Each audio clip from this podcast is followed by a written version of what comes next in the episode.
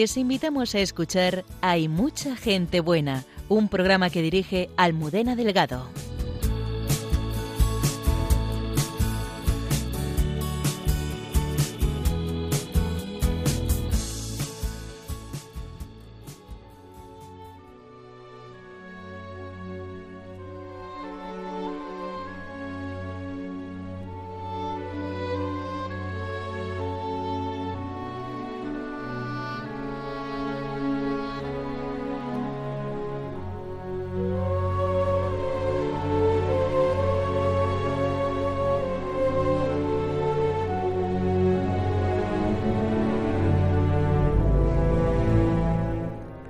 Personas que tienen el don de hacer que las Sagradas Escrituras sean accesibles y comprensibles para todos.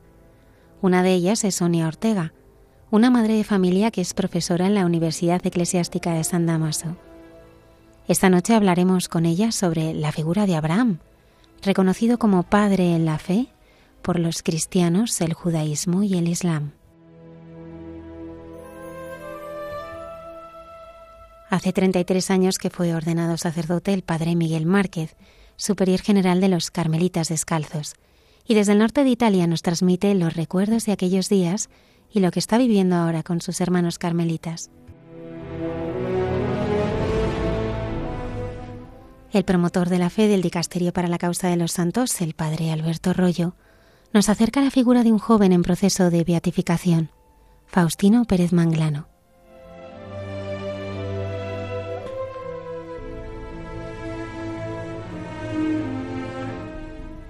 Recientemente asistíamos a una coronación real en Europa y Cayetana Jairi Johnson, arqueóloga y biblista, nos desvela cuánto de esta ceremonia debe a los ritos de coronación en Oriente.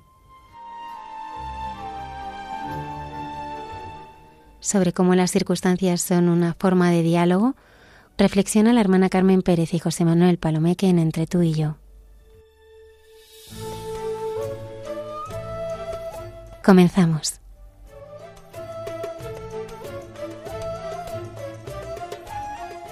Buenas noches y bienvenidos a nuestro programa. Me acompañan Yolanda Gómez desde el control de sonido. Muchísimas gracias. Un placer estar de nuevo aquí una noche más con vosotros. La hermana Carmen Pérez. Buenas noches y gracias Yolanda por acogernos así. Y José Manuel Palomeque. Buenas noches. Buenas noches. Es que eh, yo oía la presentación y me he quedado eh, maravillada pensando, si esto lo oyera el mundo entero, ¿verdad? Menuda civilización del amor se establecería. Nada, porque me, entretendría en cada uno de los que has ido presentando, pero solo felicitarnos a todos por los que vamos a escuchar y que nuestro corazón se ensanche. Nuestros oyentes pueden contactar con nosotros. Sí, en una edición de correo muy sencilla. Hay mucha gente buena, arroba radiomaria.es. Y ya sabéis, tranquilos, ya sabemos que es tarde, y aquel que se lo pierda, pues mañana por la mañana se va a la página de Radio María, radiomaria.es, en la sección de podcast, se lo descarga y tan contento. Y también en Spotify. Esta noche vamos a conocer más a la figura de Abraham. Yo creo que Abraham, hay muchísimos de nosotros que nos entusiasma y sentimos como un comienzo de algo. Bueno, tú incluso yo creo que me lo has oído en clase porque a mí me impresiona muchísimo que todas las religiones sea el hombre el que busca a Dios.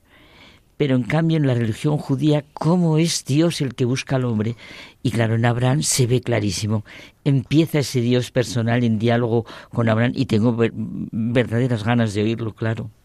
Además, hoy se ha estrenado una película que también comentaremos sobre la vida de Abraham. Escuchamos ya a Sonia Ortega a la que le damos las gracias por haber querido estar con nosotros esta noche.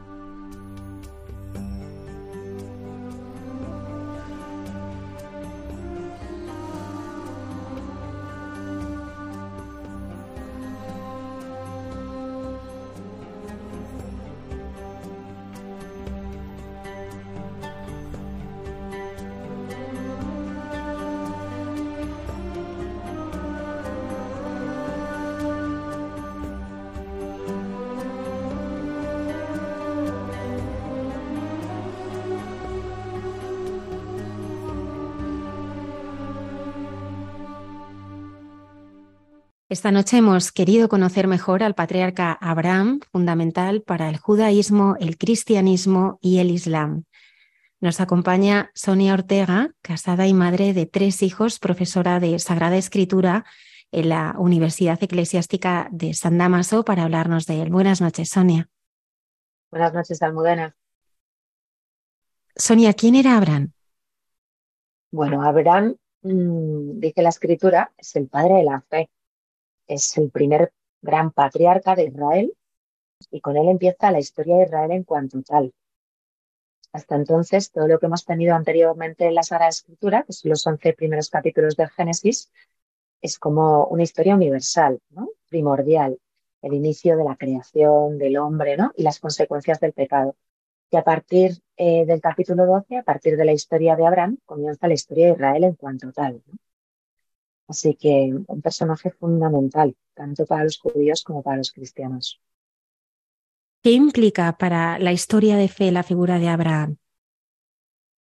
Hay que situar bien a Abraham, ¿no? ¿Qué es lo que hay antes de Abraham?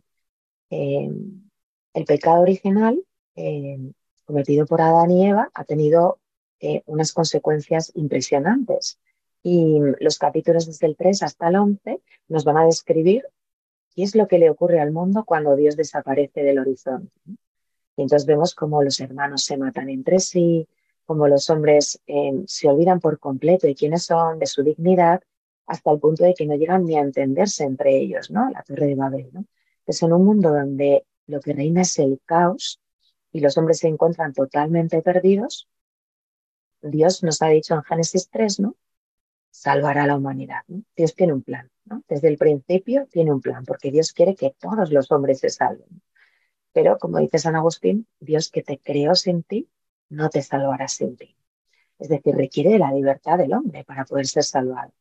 Así que Dios sale al encuentro del hombre y sale con este primer personaje que es Abraham. Se dirige a él y Abraham le responde impresionantemente, porque en un mundo donde eh, se da culto a todo tipo de ídolos, se cometen todo tipo de abominaciones, eh, se sacrifican niños, ¿no? Un mundo totalmente perdido. De repente hay un hombre sobre la tierra que escucha a Dios y que responde a Dios de una manera sencilla, muy, muy sencilla. No, no olvidemos nunca que no hay leyes, no hay mandamientos, no hay nada. Y a partir de este hombre, esto es muy importante entenderlo, eh, porque además es la dinámica de la historia de salvación y lo sigue siendo hoy. A partir de un hombre, Dios va a hacer una familia, un pueblo, una nación que lo escuchen, ¿no? A través del testimonio de este hombre, otros van a ir conociendo a Dios y van a ir con su libertad acogiendo eh, a este Dios. Y así es como Dios va forjando la historia de la salvación. A partir de uno, salvará a todos. ¿Cómo podemos entender que Dios le hablaba, que hablaba a Abraham? Bueno, es muy bonito porque el capítulo 12 hay veces que no lo entendemos bien. Él dice, el Señor dijo a Abraham, sal de tu tierra, de tu patria y de la casa de tu padre hacia la tierra que te mostraré. Entendemos que es como sale de, tu casa físicamente, de tu tierra. Pero si leemos unos versículos antes, en el capítulo 11, se nos dice que em, Abraham, que era seminómada, ya estaba en camino a Cana. Y Teterak tomó a Abraham, su hijo, a Lot, su nieto, hijo de Arán, a Sarai, su nuera, mujer de su hijo Abraham, y salió con ellos de Ur de los Caldeos para dirigirse a la tierra de Canaán. Por lo tanto, lo que vemos en el capítulo 12 no es una orden de Dios de sal de Ur de los Caldeos, sino es una vocación. Por eso lo llamamos así, la vocación de Abraham. Sal de tu tierra, sal de todo lo que tú conoces hasta ahora, sal de tus planes, de tus ideas, de tu manera de relacionarte eh, con los dioses que hasta ahora has conocido, ¿no? Y sígueme. Es una vocación, una llamada. Como toda vocación, se produce en lo más profundo del corazón.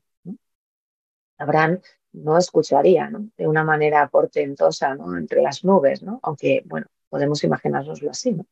pero es una llamada a la intimidad con Dios. Abandona una vida que llevas y sígueme. Y, Bueno, esos versículos darían para toda la hora, porque es impresionante, ¿no? Cómo Dios lo llama y aquí lo llaman. Y Abraham, de una manera sencilla, marcha y le sigue. No es tanto dejar la tierra, que ya la había dejado, sino dejar la vida, ¿no? lo que él vivía hasta ahora y cómo vivía hasta ahora. ¿Cuál es el itinerario que realiza Abraham? Ur de los Caldeos es Mesopotamia. Em, y, Abraham va a salir de Ur de los Caldeos, va a subir todo Mesopotamia y va a bajar, bueno, esto es lo que se llama el creciente fértil, ¿no? porque era eh, una zona entre dos ríos que era muy fértil. Em, Abraham era seminómada entonces van buscando pastos para el ganado, ¿no? Y van trasladándose constantemente. Y va a ir hacia la tierra de Canaán, es decir, sube hacia lo que sería Siria y el Líbano hoy en día y después bajaría hacia lo que es Israel. La tierra de Canaán em, no eran seminómadas, estaban asentados, tenían otro tipo de, de vida, ¿no? Una vida más agrícola, más sedentaria. Y em, Abraham sale de su tierra para entrar en Canaán, pero luego vamos a ver que estos grupos se movían constantemente, ¿no? Por la búsqueda de alimentos. Entonces, ante, la carestía, em, iría a Egipto, volvería a Canaán, ¿no? Eh, por eso tampoco tenemos, bueno, primero porque Abraham estamos hablando, es muy importante que nos situemos, de dos mil años antes de Cristo. Y es una época en la que, lógicamente, nos quedan muy pocos restos arqueológicos y además mm, de hombres que vivían de una manera totalmente seminómada. Hay asentamientos como tal. Así que em, su itinerario es constante, constante. ¿Qué sucedía en Egipto?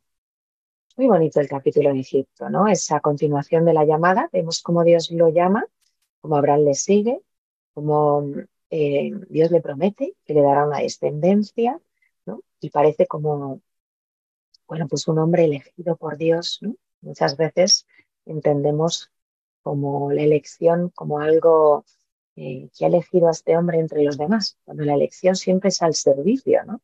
Y Dios no le elige por ser el mejor, sino porque le responde. Dios le elige por amor y le, y le elige para poder servir. Y esto es muy bonito los textos judíos, porque eh, no se oculta el pecado de Abraham, no se, no se oculta la pobreza de Abraham. El pobre Abraham eh, dice que viene hambre al país, sube a Egipto y va con toda su familia. Y eh, su mujer era muy hermosa, nos dice el texto, era muy hermosa. Y él tiene miedo de que cuando la vean los egipcios, pues digan, es su mujer y le maten a él. Así que prefiere entregar su mujer diciendo que es su hermana para que los egipcios estén contentos y él pueda preservar la vida. El contraste entre el inicio del capítulo 12 y lo que ocurre al final del capítulo 12 nos muestra algo muy importante. Como Dios, siempre lo decimos, eh, no elige a los capacitados, sino que capacita a los elegidos. Es elegido para servir, con toda su pobreza, con toda su miseria, ¿no? y em, dos versículos después, pues está entregando a su mujer y mintiendo. Y no lo oculta el texto, ¿no? No es un personaje idílico, ¿no? Como podría, muchas veces dicen, ¿no? Porque em, epopeyas, ¿no? No se oculta la pobreza del personaje, ¿no? Si esto fuera realmente una epopeya en cuanto tal, solo lo que tendríamos de Abraham sería impresionante, ¿no? Eh, y, y, no se oculta. Entonces, cuando llega Abraham a Egipto, eh, los egipcios que vemos son muy supersticiosos, pues empiezan a ocurrir, él entrega a su mujer y empiezan a ocurrir cosas terribles, ¿no? Que no se nos cuentan, y el faraón intuye que algo ocurre. Y entonces sale a su paso y le dice, me has mentido. Me has dado a esta mujer, o sea, a esta mujer, pero es verdaderamente es tu mujer, ¿no? Eh, llévatela para que estas cosas nos dejen de ocurrir. Vemos cómo Dios tiene un plan sobre Abraham y sobre Sara, sobre ella también porque le ha prometido descendencia y ella es su mujer. Así que Dios rescata a Sara Abraham había entregado libremente. Eh, por eso es eh, importante ver esto, ¿no? Eh, cómo Dios va a hacer un camino con Abraham, como hace con cada uno de nosotros. Es lo que llamamos la pedagogía divina. Dios elige a Abraham para una misión muy importante que va a cambiar el curso de la historia de la salvación, pero tiene que hacer un camino personal con él en el que le va a ir enseñando, le va a ir instruyendo y le va, a ir, le va a ir haciendo ganar en confianza. La debilidad de Abraham frente a la fidelidad. ¿Quién era Lot, Sonia?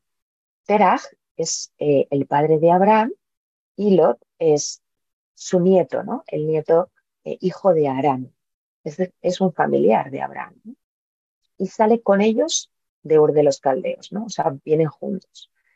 Y eh, igual se dedican exactamente a lo mismo, ¿no? Van con su ganado y van pastoreando. Y entonces en un momento determinado, ellos tienen vacas, tienen tiendas y los pastores de uno y otro se empiezan a pelear. Y entonces Abraham le dice, tenemos todo el país por delante, ¿no? ¿Por qué nos tenemos que pelear? Empecemos a crecer, ¿no? Cada uno separadamente eh, y mira, ¿no? Abraham siempre muy generoso, mira y hasta donde tus ojos alcancen, pues eh, allí podrás ir, ¿no? Esta será tu tierra. Y eh, así comienza, ¿no? Así termina el, capítulo 13, ¿no? Abraham se va a establecer Hebrón, donde ahí construirá otro altar al Señor. Abraham va a ir haciendo un camino y en este camino va a ir dando siempre culto a Dios. Siempre recordemos leyendo estos textos que el hombre es un ser religioso por naturaleza. Y aunque Dios ha desaparecido del horizonte, todos los hombres dan culto. Dan culto a, través de sacrificios, a través de, bueno, pues todo tipo de realidades idolátricas. Y Abraham empieza a hacer un camino con este sol, con este solo Dios. Ya no da culto a otros dioses, sino solo a él. Y cada vez que llega a un lugar, ¿no? Construye un altar para este nuevo Dios que ha encontrado. Es muy bonito, ¿no? Ver cómo Abraham empieza efectivamente a salir de su tierra todo lo que, todo lo que ve que Dios le empieza a pedir que se desprenda de él. ¿Quién es Melquisedec?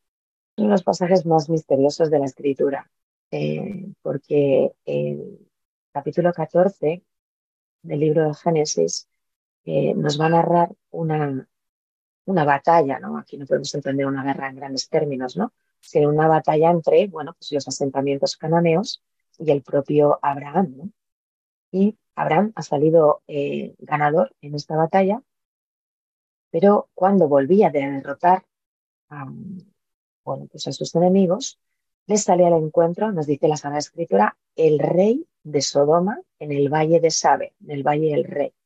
Y este es Melquisedec, que después se nos dice rey de Salem. Melquisedec, rey de Salem, sacerdote del Dios Altísimo, que saca pan y vino y bendice a Abraham. Una cosa impresionante, ¿no? ¿Por qué? Primero, Salem es Jerusalén, rey de Jerusalén. Melquisedec significa rey justo. Y se nos dice que es sacerdote del Dios Altísimo. No está establecido el sacerdocio levítico, esto vendrá después. Y le ofrece pan y vino, cuando normalmente allí las ofrendas pues eran animales, siempre eran sangrientas. ¿no? Y le ofrece pan y vino y bendice a Abraham. Y Abraham le da a este rey el diezmo de todo. Sin la resurrección de Cristo, ¿no? sin el Nuevo Testamento, es un pasaje tremendamente misterioso que los judíos entienden de una manera misteriosa, pero que entienden que es una figura divina. ¿no? Este Melquisedec, ¿no? eh, el sacerdote del Dios Altísimo, ¿no? Es una figura divina. Nosotros lo entendemos gracias a la carta de los hebreos, en la que Hebreos 7 y Hebreos 5, en la que se ve con claridad eh, que es el mismo Cristo, ¿no? es el mismo Cristo, es el único sacerdote del Dios Altísimo, ¿no? sin, sin origen, eh, ¿no? Él no es descendiente de nadie más que del mismo Dios. Las ofrendas, impresionante, pan y vino, la bendición, ¿no? y cómo eh, Abraham lo reconoce como tal. Son estos eh, relatos efectivamente no se pueden entender. El Antiguo Testamento es una etapa preparatoria que solo encuentra su sentido más profundo en el Nuevo. Por eso siempre decimos, hasta que no, si no conocemos el Nuevo Testamento, nunca podremos entender el Antiguo. Y al revés, también nos pasa. Hay mucha gente que nos dice, bueno, yo es que el Nuevo lo conozco fenomenal, pero el Antiguo nada el lenguaje del Nuevo Testamento es el antiguo, para entender bien de qué habla el Señor, cómo nos enseña, es lo que quiere llevar a cumplimiento, uno tiene que conocer el, antiguo, es la unidad de la Sagrada Escritura, es una belleza también impresionante. Sonia, Abraham no tenía hijos. ¿Cómo llega a tener descendencia? Pues fíjate, Almudena, Abraham no tenía hijos y cuando Dios sale a su encuentro, para que nos hagamos un poco idea también de la pedagogía de Dios con Abraham, Abraham tendría alrededor de unos 75 años. Y cuando Dios se da su encuentro, le promete lo que acabamos de leer, ¿no? Haré de ti una gran nación, te bendeciré, haré famoso tu nombre, serás una bendición. Y en ti serán benditas todas las familias de la tierra. Le promete dos cosas. Esto también es importante, no lo he dicho al principio. Eh, le promete dos cosas, que es lo que llamamos las bendiciones creacionales. Las dos cosas que han quedado dañadas por el pecado original, lógicamente tendríamos que entender bien los textos de Génesis, es la tierra y la descendencia. ¿no? A la mujer parirás hijos con dolor, ¿no? Hay que interpretarlo correctamente, ¿no? Pero es como la relación con la descendencia, la relación con tu marido y la relación con tus hijos será dolorosa, será difícil, ¿no? No solo el hecho de dar a luz, ¿no? Sino eh, el hecho de la educación, ¿no? De las relaciones entre las personas. Sin Dios, las relaciones entre las personas se rompe también la comunión, son complejas. Y la tierra, la tierra que era una tierra fecunda, rica, que servía al hombre, siempre tenemos que pensar que todo ha sido creado para nosotros. El sentido de la creación es que el hombre se encuentre con Dios. Todo ha sido creado para nosotros. Cuando nosotros decidimos que Dios desaparezca de nuestro horizonte, la creación es la primera que va a sufrir esta consecuencia. Esa creación que era rica y que nos alimentaba y nos nutría, ahora dará cardos y espinas. La trabajarás con el sudor de tu frente. Entonces son las dos consecuencias del pecado. ¿no? Tierra y descendencia quedan dañadas. No oscurecidas por completo, pero sí dañadas. Y entonces Dios sale al encuentro de Abraham y ¿qué le promete? Tierra y descendencia. Bendición de nuevo sobre la tierra y la descendencia. Pero el hombre no tenía hijos, 75 años. ¿Cómo, cómo iba a tener hijos? O lo mayor que ya era. Pero Dios le dice no solo que le dará un hijo, sino que le hará numerosísima su descendencia. Y Abraham le cree. Y entonces Abraham comienza a caminar con Dios. Comienza a caminar con Dios. Y fíjate, Almudena, pasan 25 años hasta que nace Isaac. 25 años en los que Abraham empieza a dudar, ¿no? De que Dios podrá cumplir esta promesa, porque él cada vez es más mayor, y empieza a dudar de que esto podrá ser, pero siempre se postra ante el Señor. Cada vez que escucha la voz del Señor, Abraham adora a Dios. Es una pregunta que muchas veces hago a los alumnos. ¿Por qué queremos a Dios? ¿Por las cosas que nos da o por Dios en sí mismo? ¿Por qué yo eh, amo al Señor? ¿Por lo que me promete o por quién es en sí. En Abraham vemos este camino, ¿no? Cómo la promesa no se cumple, pero Abraham sigue confiando y sigue reconociendo a Dios como su único Dios. Hasta que 25 años después, esta promesa se va a cumplir. ¿Qué ha hecho Dios con Abraham? Un camino de confianza. Le ha enseñado antes a confiar. Para ser padre, esta es una de las grandes eh, sabidurías de, este de, estos capítulos del Génesis. Para poder ser padre, uno antes tiene que aprender a ser hijo, hijo de Dios. Nosotros no sabemos ser padres si no hemos recibido esta relación filial con Dios. Dios es la fuente y el origen de todo amor. Nosotros no podremos dar lo que no tenemos. El amor del hombre es limitado. El amor de Dios es infinito. Para poder amar eternamente, que es el deseo que hay en el corazón de todo hombre, necesitamos recibirlo de Dios. Es una historia impresionante. Hablabas de la pedagogía de Dios. ¿Por qué la espera? Fundamental la espera. Los hombres somos seres históricos. Somos seres eh, que aprendemos con el tiempo, que necesitamos tiempo para aprender. Necesitamos tiempo para caminar, necesitamos tiempo para aprender a leer, necesitamos tiempo para formarnos. No somos capaces de alcanzar un conocimiento como lo hacen los ángeles, ¿no? En acto. Aunque uno se pusiera un día a, pues a leer, no lo sé, eh, pues un libro entero de matemáticas, no sería capaz, porque nosotros aprendemos progresivamente. Y esto nos ocurre igual con el amor. Nosotros no vemos una persona y la amamos plenamente sino que para poder amar a las personas necesitamos tiempo. Necesitamos ir conociendo en profundidad. El tiempo es fundamental en nuestra vida y con Dios exactamente igual. Dios no le da todo a Abraham porque Abraham necesita tiempo para acostumbrarse a Dios, para ir entendiendo quién es Dios, para ir ganando confianza en Dios, para entender que no solo de pan vive el hombre, ¿no? sino de toda palabra que sale de la boca de Dios. hay cosas mucho más importantes que las materiales. De hecho, esto ya es muy personal, ¿no? Pero siempre pienso, cuando nosotros le pedimos a Dios, Dios no nos da las cosas eh, al momento, porque sabe que si así fuera, nos apropiaríamos de ellas y nos olvidaríamos de Dios. Yo creo que si Dios le hubiera dado un hijo a Abraham en el capítulo 12, Abraham hubiera dicho, ya soy padre, ¿no? Se hubiera olvidado completamente de Dios. Y Dios no hubiera podido llevar a cabo este plan de salvación. Pero 25 años, esos 25 años son años en los que Abraham forja una amistad con Dios. Conoce a Dios. Su fe se acrecienta, su amor se acrecienta. Y entonces está capacitado, como vamos a ver en Génesis 22, para no apropiarse del Hijo de la promesa. Porque todo lo recibimos del Señor, todo lo recibimos del Señor. Pues esto es una de las cosas que más nos cuesta entender a los hombres. Que esto no es nuestro, sino que todo lo que tengo en la vida lo he recibido de Dios. Esto es muy difícil. A día de hoy nos pasa igual, pasa exactamente igual. Eso es un capítulo tan sapiencial, es un capítulo histórico, eh, pero es un capítulo que tiene una sabiduría de vida. ¿Por qué Abraham pasa a ser Abraham? Cuando llega el momento, ¿no? Eh, Abraham se le cambia el nombre como los grandes personajes bíblicos, ¿no? Se les cambia el nombre porque se les otorga una misión. Está preparado para la misión que Dios le ha ofrecido desde un principio, pero ha pasado este tiempo en que hablábamos y Am, Ham es pueblo, va a ser padre de un pueblo, ¿no? de una multitud. ¿no? Cuando él acoge la vida como un don de Dios, y se pone al servicio del Señor, se va a, convertir en padre de un pueblo.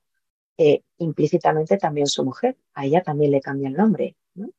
Em, Sarai será Sara. Y eh, a su nieto, ¿no? a Isaac no le cambia el nombre. Me acuerdo un día en Jerusalén, em, eh, bueno, pues en una librería judía, a los judíos les sorprende mucho que las mujeres estudiemos Sagrada Escritura. ¿no? y, me preguntó, ¿no? Y le dije que, era profesora de Sagrada Escritura. Entonces me hizo una pregunta, me dijo, a ver si sabes esta pregunta, ¿no? ¿Por qué Dios le cambia el nombre a Abraham? ¿Por qué se lo cambia eh, a Jacob? Él se lo cambia por Israel, pero no a Isaac. Estos son los tres grandes patriarcas para el mundo judío. Entonces Dios le cambia el nombre a Abraham, se lo cambia a Jacob, pero a Isaac no se lo cambia. Eh, no tiene Isaac una misión, Isaac también la tiene, pero el nombre Isaac, Dios se lo da a Abraham. Dios le dice cómo se va a llamar el hijo, por eso no se lo cambia. Así que esta es la clave, ¿no? Abraham tenía un nombre antes y Dios le da un nombre nuevo. A Isaac no se lo cambia porque es el mismo Dios el que se lo da. Así que eso es lo que implica el cambio nombre, una misión. ¿Qué significa la escena de los tres hombres junto a la encina de Mambre? Una escena muy bonita porque mm, es una teofanía, es una manifestación de Dios, ¿no? Tiene cosas que me encantan.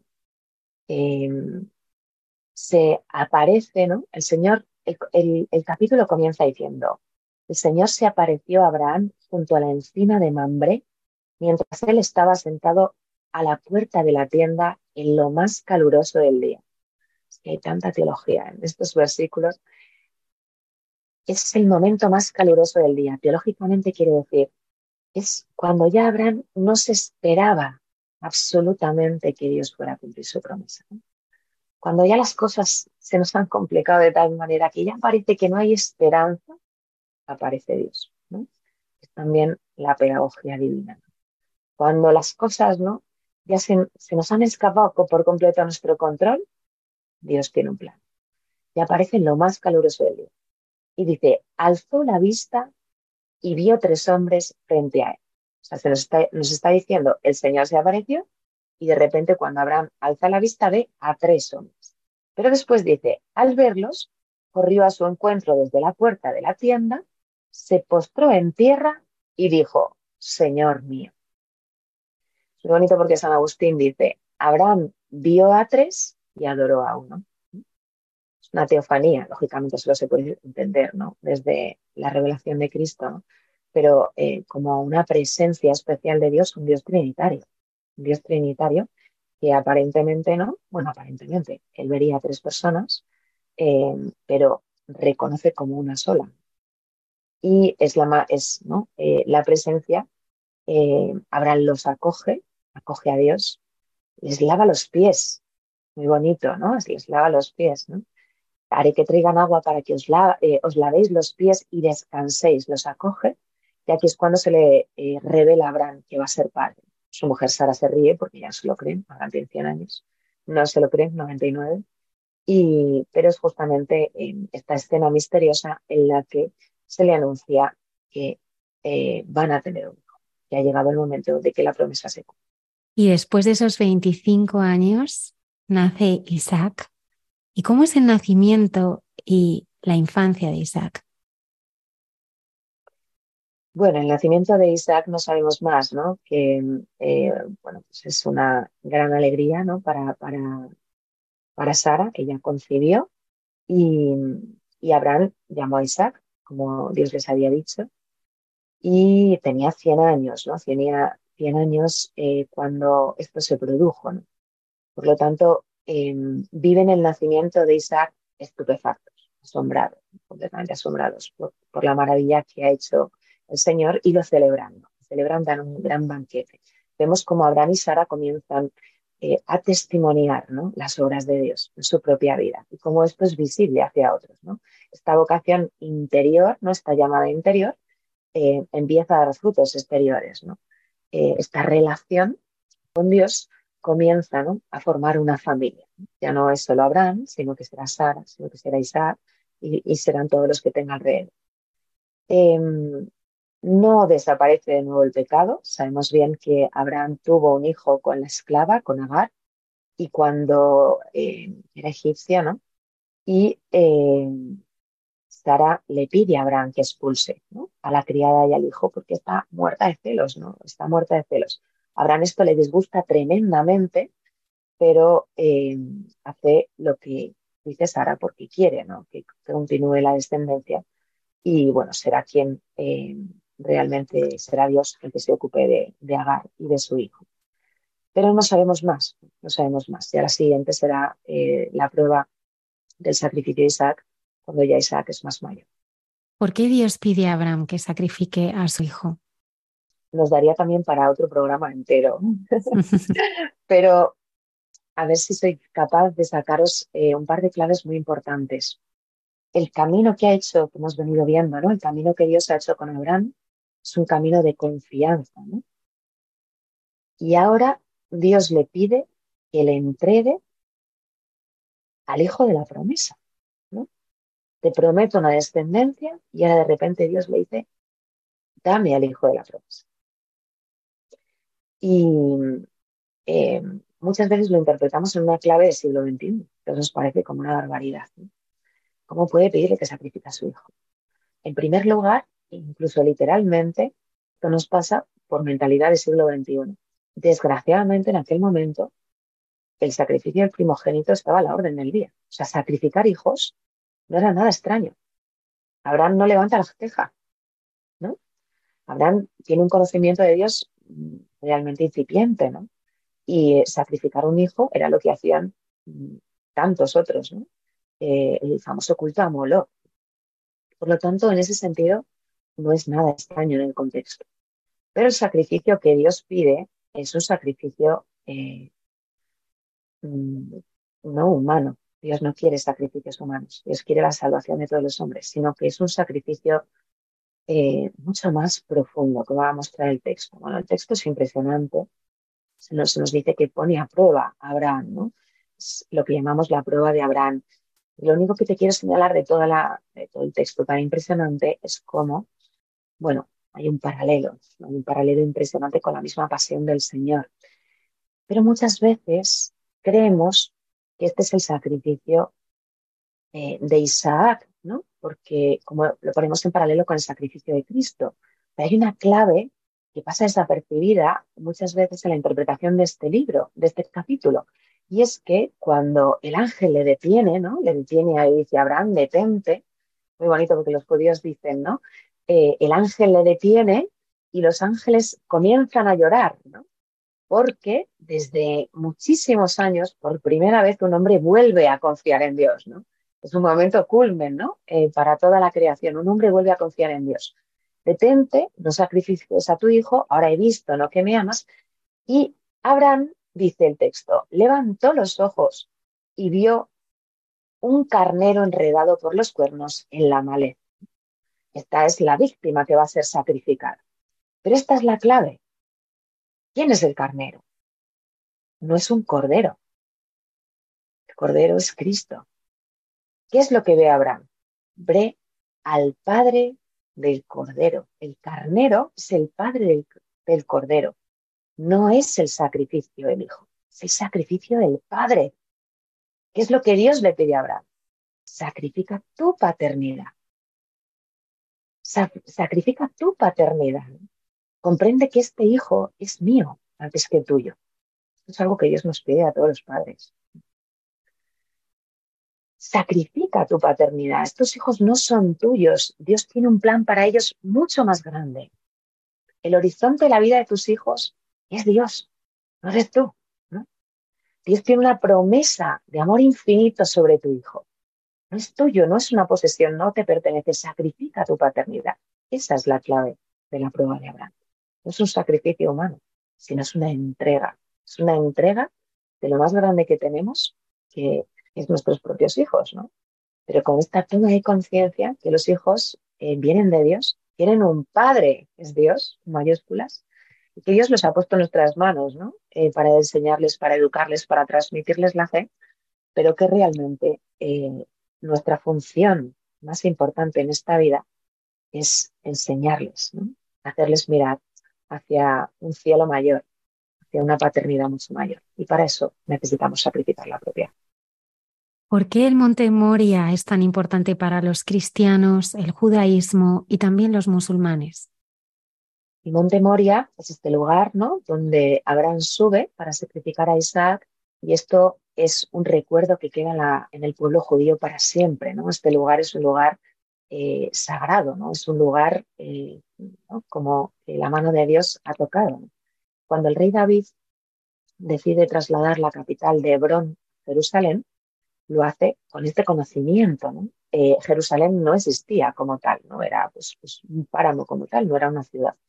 Y entonces el rey David construye la ciudad de David a las faldas del Monte Moria. Lo que hoy todavía tenemos, la ciudadela de David, es justamente toda la falda del Monte Moria. El palacio de David se construye a la falda del Monte Moria y el Monte Moria queda en la parte de arriba. David siente el deseo de construir un templo, el templo, para que el Señor ya no habite más en tienda. Tenemos que pensar que todavía eh, Dios no y el arca venían en la tienda, la tienda del encuentro, que es lo que David coloca en la parte de arriba del Monte Moria, pero será su hijo Salomón el que construya el templo. Su hijo Salomón construirá el templo sobre el monte Moria, a continuación, o sea, la parte de arriba de toda la ciudad de David. Así que el templo de Jerusalén está construido sobre el monte Moria. Este templo será destruido justamente eh, por eh, Nabucodonosor, acabarán yendo al destierro, pero será reconstruido de nuevo, justamente en el mismo sitio, ¿no? siempre en el mismo lugar, porque es un lugar el corazón del hombre reconoce una grandeza, reconoce que hay algo ahí que le excede por completo. Los judíos incluso dicen que este es el primer lugar que fue creado, y aquí también eh, es, donde comenzó la tierra a existir. Pues hay algo, ¿no? Hay algo, en filosofía se dice axia mundi, ¿no? Lugar donde se tocan el cielo y la tierra. Y los hombres de toda cultura, toda condición reconocen como tal. Hoy en día lo que tenemos sobre esta roca y sobresale en el monte Moria es el domo de la roca, que lo tienen hoy los musulmanes porque ellos creen pues Mahoma partió al cielo desde aquí. ¿no? Pero es, de nuevo es esto, ¿no? es, eh, todo hombre es imagen de Dios. ¿no? Tiene, somos cuerpo, alma y espíritu. ¿no? Todo hombre tenemos una capacidad espiritual de reconocer, de tener capacidad de entrar en contacto con lo, trascendente. Y este lugar, sin duda, eh, el hombre percibe que aquí Dios ha tocado la tierra. Y así ha sido. Dios se ha, se ha hecho hombre justamente en este lugar y así ha sido. Así que sigue siendo uno de los lugares más disputados. Y vamos a Jerusalén, ¿no? Para subir a la esplanada del templo, es impresionante. ¿Quién es Rebeca? Pues Rebeca va a ser la mujer de Isaac. ¿no? Es muy bonito porque en aquel momento donde los hombres se encuentran eh, mujeres es en los pozos, ¿no? Igual que hoy vamos a los bares de copas, pues en la época de ahora eran los pozos. Isaac sale y encuentra en un pozo a Rebeca, que será la madre de sus dos hijos. Jacob y Esaú. Dos niños, ¿no? Lucharán en su vientre y el mayor servirá al menor, dirá la promesa, ¿no? Y aquí vendrá la historia del tercer patriarca, que será Jacob. Su nombre será cambiado por el de Israel, porque ha luchado con Dios, eso es lo que significa, y él será eh, el padre de las doce tribus de Israel hasta, eh, bueno, acaba con José. Los cristianos también reconocemos a José como patriarca, los judíos no tanto, pero los cristianos sí, como, como patriarca, ¿no? Entonces el libro de Génesis va a acabar con la historia de José, ¿no? Vendido por sus hermanos en Egipto, pero que después será salvado. Entonces Rebeca y Isaac son los abuelos, ¿no? De, de José. Y será el último de los patriarcas con el que acabará el ciclo patriarcal y el libro de Génesis. ¿Cuándo muere Abraham? Abraham muere ya siendo mayor, bueno, siendo muy mayor, claro. Eh, él tiene una última mujer, eh, Ketura, eh, muere Sara. Sara es muy gracioso porque Sara muere justamente después del sacrificio de Isaac, ¿no? Y los judíos muchas veces interpretan como que murió del susto, ¿no? Cuando vio que su marido se llevaba a su hijo, ¿no? Para realizar un sacrificio, ¿no? Eh, Sara muere antes, ¿no?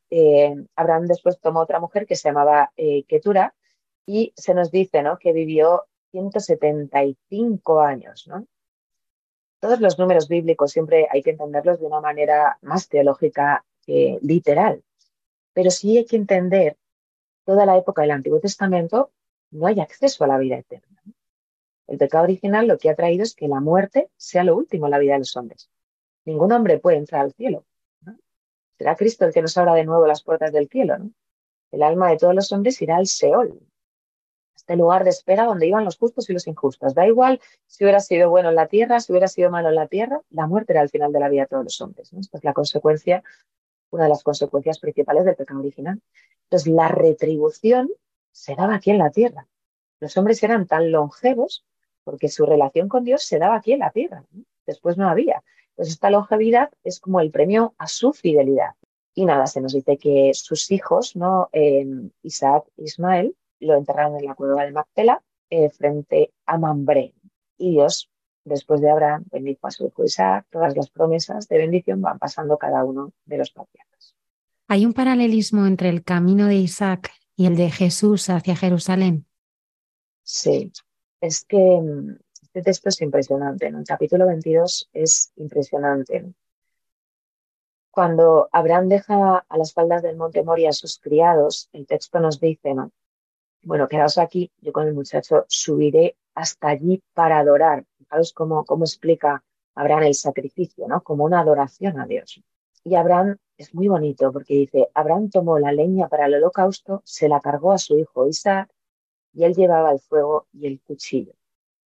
Abraham, eh, Isaac carga con la leña y Abraham carga con el fuego y el cuchillo. Los judíos, eh, después veremos como que para que la víctima sea una víctima propicia y sea agradable a Dios, tiene que ser una víctima que no tenga ningún defecto. Así que Abraham eh, carga con el fuego y el cuchillo para que la víctima, su hijo, no se dañe. Eh, Isaac carga con la madera, ¿no? con la cruz. Esto es lo que llamamos un tipo, ¿no? una prefiguración. Este texto ha sido escrito mil años antes de Jesucristo. Pero si ponemos en paralelo la pasión del Señor con este texto, vemos que es impresionante, ¿no? Así que ellos dos iban caminando, Isaac caminaba con la leña, su padre con el fuego y el cuchillo, y caminaban juntos. Isaac le pregunta a su padre, tenemos fuego y leña, pero ¿dónde está el cordero para el holocausto? Abraham contestó, Dios proveerá el cordero para el holocausto, hijo mío, y siguieron caminando juntos. Como ambos están mostrando esta figura ¿no? del sacerdote que se va encaminando hacia el altar, se va encaminando hacia el altar libre y voluntariamente. ¿no? para ofrecer un sacrificio, mientras que uno de ellos, Isaac en concreto, va a ser la víctima de este sacrificio. Cristo será sacerdote y víctima. Cristo se llevará la plenitud esta. Y sabemos que además Isaac accedió voluntariamente porque al, final su padre Abraham lo acabó atando, es lo que llaman. La queda, ¿no? Lo acabó atando sobre el altar, ¿no? Y levantó la mano. Isaac no dice nada, accede libremente, ¿no? A este sacrificio. Entonces, se ve, ¿no? Teológicamente, ¿no? Esta similitud entre Cristo e Isaac, que lógicamente no se cumple en Isaac, Abraham no tiene que sacrificar a su hijo, mientras que Dios Padre sí lo sacrificará. ¿Por qué la medida del amor que elige Dios con Abraham es siempre la confianza? Con todos, Almudena, con nosotras también. Es lo que Dios nos pide, ¿no? eh, ¿Por qué? Porque es lo que más nos cuesta. Porque la gran dificultad del hombre es confiar en algo que no ve. Eh, ¿Qué le pasa al pueblo de Israel? ¿no? Sube Moisés a la montaña y a los diez minutos se han hecho un becerro de oro. Nos cuesta mucho creer en algo que no vemos. Esta es la gran dificultad. Por nuestra corporalidad tendemos ¿no? a querer controlar las cosas, a querer em, entenderlas, comprenderlas, ¿no? Todo aquello que escapa de nuestro entendimiento, de nuestro control, nos da cierto vértigo, nos da cierto miedo, ¿no? Em, porque el miedo ha entrado en la historia de salvación a consecuencia del pecado. El pecado lo que hace es que ensombrecido como el plan de Dios sobre la vida de cada uno de nosotros. ¿no? Eh, la tentación siempre es a creer que Dios no se encarga de ti, Dios no te conoce, ¿no? Que todo lo que te ocurre, a Dios se le ha pasado por alto, ¿no? Y Dios lo que te quiere enseñar es que no es así, que no es así, y que de hecho esto es lo más importante en tu vida. Dios hace al pueblo de Israel atravesar el desierto para que aprendan a confiar. Tenemos sed, tenemos hambre, ¿no? Dios deja que pasen días en los que el pueblo no puede beber y días en los que el pueblo no puede comer. Y nos preguntamos, ¿y a Dios se le ha olvidado que el pueblo necesita comer? ¿O a Dios se le ha olvidado que el pueblo necesita beber? No se le ha olvidado. Quiere enseñarle al pueblo justamente esto, ¿no? Lo que he dicho antes, que no solo de pan vive el hombre, que hay una necesidad mucho más grande que el pan. La primera necesidad es reconstruir esta amistad con Dios, la misma que reconstruye con Abraham. Que a partir de esa relación con Dios, que es la relación fundante de nuestra vida, somos criaturas que dependemos del Creador. Nuestra vida está íntimamente relacionada con Dios. Lo queramos o no, tenemos un Padre. Todos los hombres en este mundo tenemos un Padre. Puede que a nuestro Padre no le veamos, no le hablemos, nos llevemos fatal, nos llevemos bien, pero mi vida está en referencia a mi Padre. Yo tengo un Padre y una Madre. Con Dios es exactamente igual. Y nosotros necesitamos eh, vivir de esta relación eh, paterno-filial eh, para poder encontrar el sentido pleno en nuestra vida. Entonces Dios nos enseña, nos enseña a confiar, a ir ganando espacio, dando espacio a esta relación con Dios, porque en ella está la clave de nuestra vida, desde el principio hasta el final. Dios va a enseñar al pueblo a confiar en Él, a relacionarse de nuevo con Él, y es lo que nos sigue enseñando a todos y cada uno de nosotros. Sonia Ortega, muchísimas gracias por habernos acompañado esta noche. Gracias a ti, Almudena. Es un placer compartir la fe, la palabra, todo lo que el Señor nos traiga. Así que nada, enhorabuena por el programa y, y espero nos veamos pronto, claro que sí.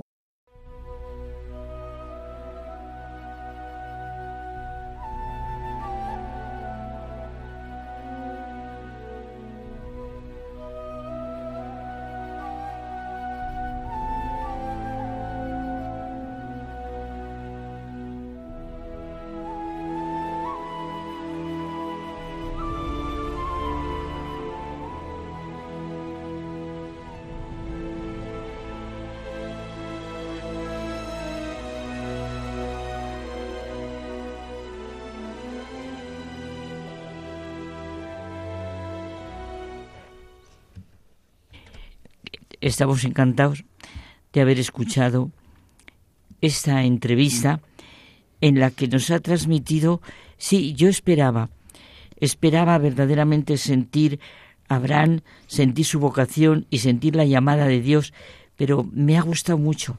Es profundamente humana, humana, humana en el sentido de la luz de Dios, en el que uno siente lo mejor de su humanidad.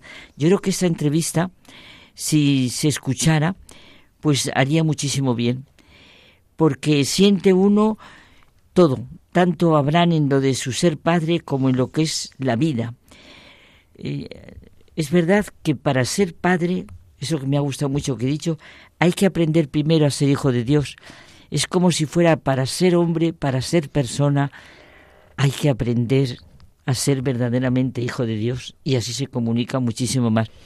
A mí me ha llamado la atención muchas cosas de la entrevista, pero yo destacaría eh, la manera de describir la pedagogía de Dios. Cómo eh, nos ha enseñado a través de distintos puntos cómo es, cómo es Dios, ¿no? Para Dios no hay nada imposible, que luego lo hemos visto también en el Evangelio, ¿no? Pero esto también es cómo el Señor nos va enseñando en que Él tiene siempre algo para ti, que tú tienes que confiar y que no hay nada que Dios no pueda hacer. Y qué bonito es cuando has nombrado a Sara, que también el Señor nombre, o sea, les da el nombre Abraham y le, cambia el nombre a Sarai, que después le llama Sara. No sé, yo estaba, ahora cuando lo estaba escuchando pensaba, por eso es tan importante el nombre, ¿verdad? En el bautismo, el nombre con el que Dios nos llama, con el que Dios nos conoce, que siente la necesidad de cambiarle a Abraham el nombre, ponerle Abraham, lo mismo que a Sara. En el día de hoy se ha estrenado la película Su único hijo. Esta película narra el momento en el que Dios pide a Abraham que sacrifique a su hijo. Abraham. Señor. Toma a tu hijo y ve a la tierra de Moria. Allí, ofrécemelo.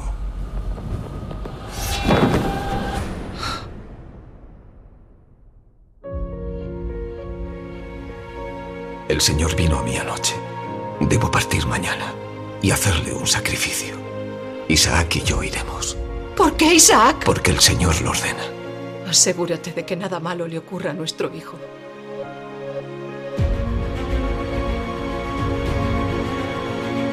El mundo es un lugar peligroso. El Señor nos dio esta tierra. Él nos guiará. Este lugar pertenece a Abimelech, rey de Palestina. Sé a quién pertenece. Le he dado al rey muchos tributos. ¿Cuál es tu nombre, anciano? Abraham. Nuestra colaboradora Lucía González Barandarian nos trae esta propuesta.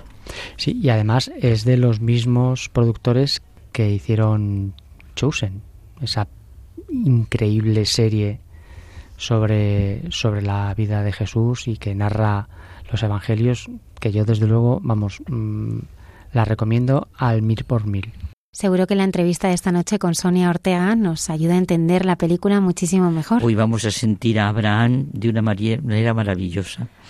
Hace 33 años que fue ordenado sacerdote el padre Miguel Márquez. Queremos felicitarle. Oh, claro que le felicitamos, aunque a mí me gusta más hablar con él después que le he oído, porque ese cuando le oigo me produce una cercanía y una, una intimidad, silencio, belleza, me produce muchas cosas el padre Miguel Márquez.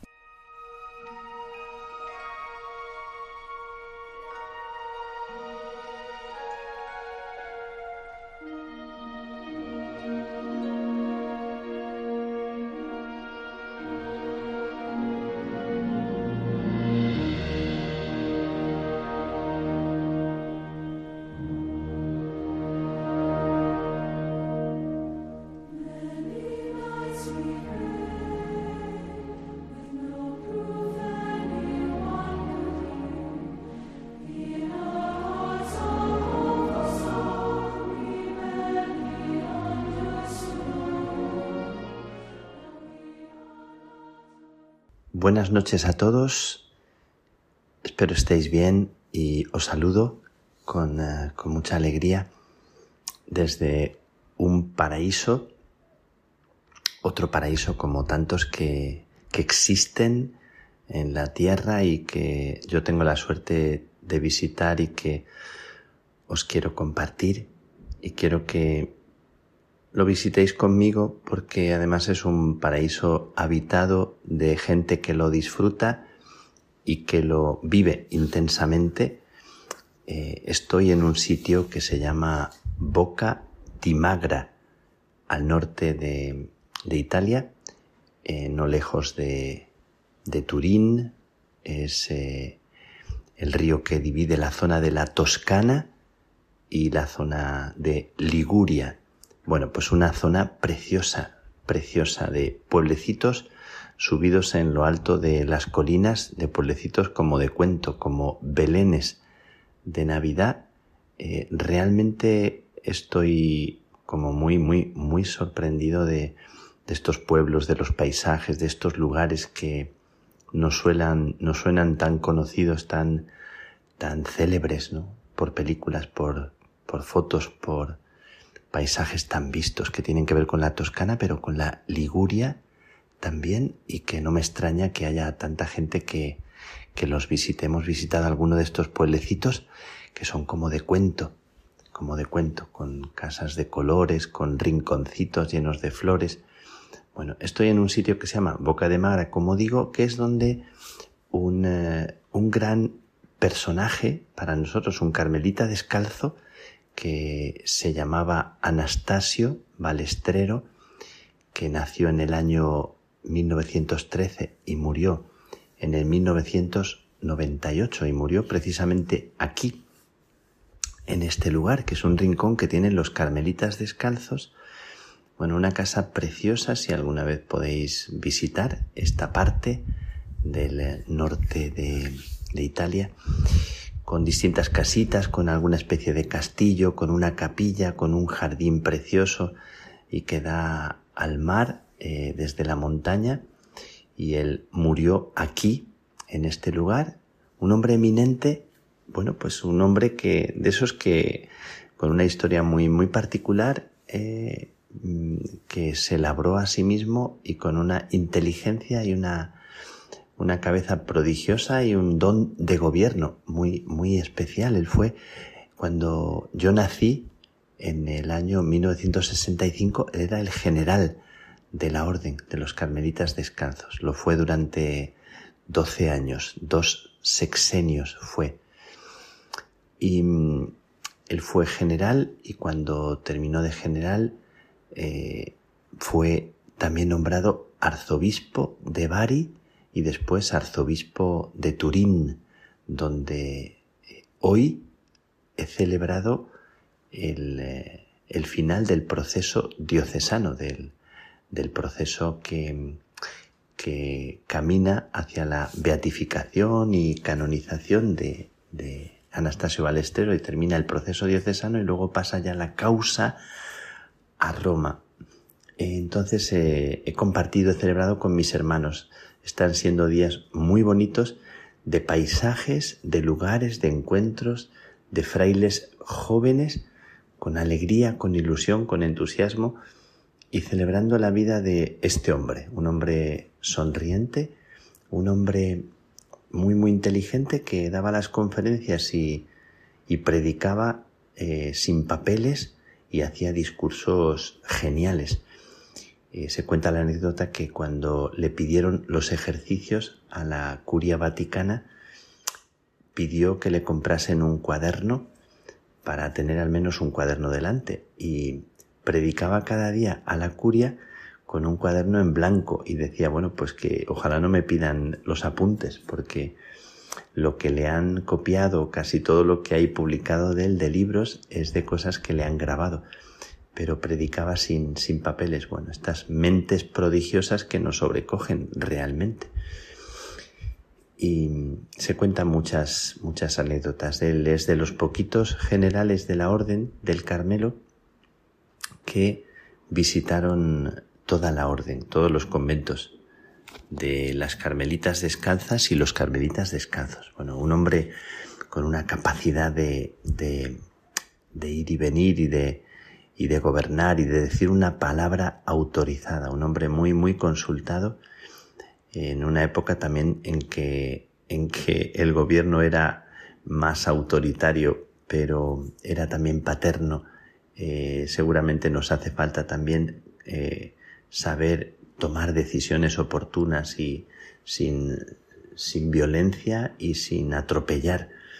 Pero también el, lo que se habla hoy de la capacidad de liderazgo, como que nos falta capacidad de liderazgo y nos falta también capacidad de obediencia y de escucha mutua, de saber caminar unidos, compartiendo y discerniendo juntos, pero falta también esta capacidad de gobierno que yo pido para mí, le pido a Anastasio Balestrero. Y al final fue, eh, fue creado también eh, cardenal, eh, fue nombrado cardenal de la Iglesia. Y se cuenta también que tuvo votos para, para ser papa, aunque esto es como un secreto, pero... Y bueno, pues Anastasio Balestrero, eh, una persona que os invito a conocer, si, si podéis, y un hombre de esta provincia de los Carmelitas de Génova, que es un, una gloria, como un orgullo, y una persona tan, tan especial eh, para todos nosotros. He visitado su tumba, la tumba está en el desierto de Baratse, también otro lugar paradisiaco con un silencio sobrecogedor. He estado hoy en ese bosque donde viven nuestros novicios con su maestro y con otros y con otros hermanos. Y hemos estado aquí después de pasar por ese lugar tan especial de Boca di Magra y después visitando nuestro seminario menor, aquí en Arensano, donde el Niño Jesús de Arensano, un santuario tan, tan bonito, tan especial, donde viven nuestros seminaristas, que son 29, con un equipo de formadores jóvenes que me ha llenado de alegría. Bueno, y os lo digo en este día tan especial en que os pido una oración para mí porque hace 33 años que yo fui ordenado sacerdote. Y mañana día 24, o ya hoy día 24, eh, fue la primera misa en Plasencia. Recuerdo mucho aquel día en Plasencia, las carmelitas descalzas de Plasencia, en la iglesita antigua que tenían. Allí celebré mi primera misa, eh, muy, muy sobrecogido, muy emocionado celebré agradeciendo a todos aquellos que habían hecho eh, posible que yo llegara a este ese momento, que me habían arropado, que me habían sostenido, que se habían preocupado de animarme, alentarme y siempre agradeciendo a las carmelitas descalzas y bueno, agradecí a mis padres, a su sacrificio, a su entrega, a su desvelo, a todo aquello que un padre y una madre hacen por uno sin buscarse a sí mismos, como he comentado tantas veces. Y la ordenación que fue en Medina del Campo, también en el sitio donde fue ordenado San Juan de la Cruz. Recuerdo con mucho cariño aquella ordenación, fue yo creo que la primera vez que he visto llorar a mi padre. Eh, y esto se, se me queda clavado dentro y ese, ese llanto que es llanto de orgullo y que a mí me llena también de satisfacción y de alegría, pensando en los que nos han querido y nos han sostenido y se sienten orgullosos de, de nosotros. Bueno, pues pido para, para todos nosotros que tengamos gente que se sienta orgullosa de nosotros para, para ponernos en pie y para, para cuidar nuestra dignidad y la dignidad de los demás. Así que celebrando este día lo quiero compartir con todos vosotros que, que escucháis estos audios en el día y en los días en los que visito estos lugares del norte de Italia tan, tan bellos, tan llenos de encanto, que recuerdo a una persona tan especial como el padre Anastasio Balestrero, del que me hablaba tanto mi amigo José Vicente Rodríguez, eh, del que también os he hablado alguna vez, que murió con 97 años y que acompañó a Anastasio Balestrero. Lo acompañó por América Latina y por otros lugares y contaba muchas anécdotas de, los viajes con él en los que demostraba su inteligencia y se dirigía a unos y a otros con sabiduría, dando consejos tan, tan especiales. Bueno, pues eh, le pedimos al Padre Anastasio que, que, nos contagie de su sabiduría.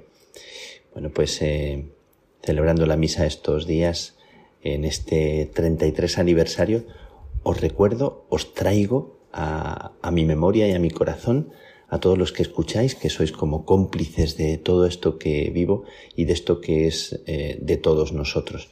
En la Eucaristía de cada día, en ese momento tan íntimo que yo celebro cada día como si fuera la, la primera vez, y me siento sobrecogido del regalo, nunca imaginé, jamás, desde pequeñito, este regalo eh, que se me ha hecho en todos aquellos que cada vez que comulgo, cada vez que tengo delante la patena y el cáliz, siento que estáis todos ahí, todos los que, los que escucháis esto en este momento. Ahí os tengo vuestras intenciones, aquello que os preocupa, aquello que os inquieta, aquello que, que no os deja dormir bien o, o aquello que, que, es un desafío para la vida y parece imposible y, y seguramente es posible cuando nos abrimos a la confianza, justo cuando nos sentimos más pequeñitos. La, la lectura que yo elegí para el día de mi ordenación fue esa del profeta eh, Isaías, ¿no? Me ha ungido, me ha enviado para anunciar la buena noticia a los pobres, la libertad a los cautivos eh, y, y, para dar el año de gracia del Señor. Bueno, pues esa lectura que me encanta, me encanta, el Señor me ha ungido y me ha enviado, eh, pues para, para liberar, para sanar, para, para poner en pie la vida de los demás. Ojalá todos sintamos esta misión. Os, os, mando una bendición, una bendición como de sacerdote recién estrenado, porque así lo siento. Que el Señor os acompañe, que, que los, os guarde siempre en el hueco de su mano, os lleve en su, en su corazón y os ayude a, a respirar este momento con la respiración del Espíritu Santo y os haga sentir la confianza de que, de que sois amados.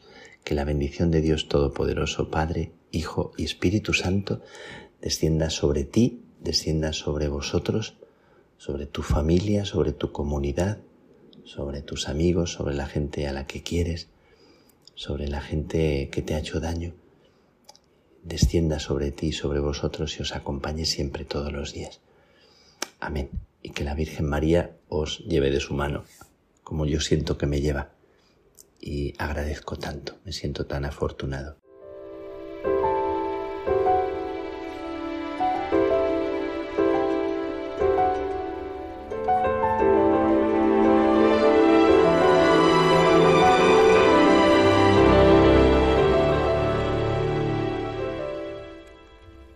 El padre Miguel Márquez dice que él se quedó sorprendido, pues a mí me ha dejado sorprendida y me ha transmitido una vivencia de, la belleza como él la vio. Y por cierto, me ha gustado muchísimo cómo ha hablado del padre Anastasio, bueno, el que van a beatificar y a canonizar. Ha sido muy bonito porque eh, transmite pero bueno, yo no quiero acabar sin decirle al padre Miguel Márquez que gracias, porque nos siente cómplices de lo que él vive.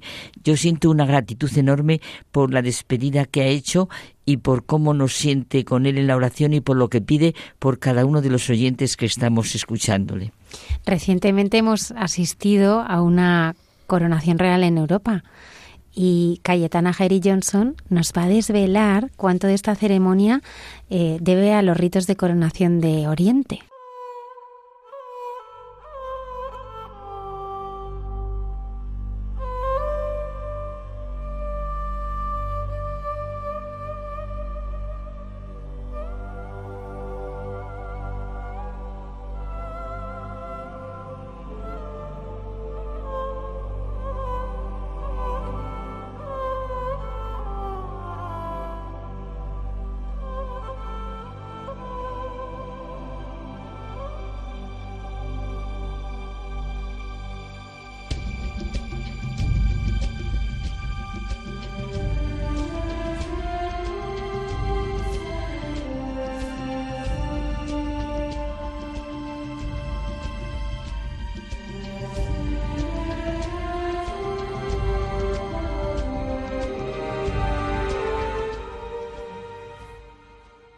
Buenas noches de paz y bien, queridos amigos de esta sección llamada Jesús en su tierra de Radio María.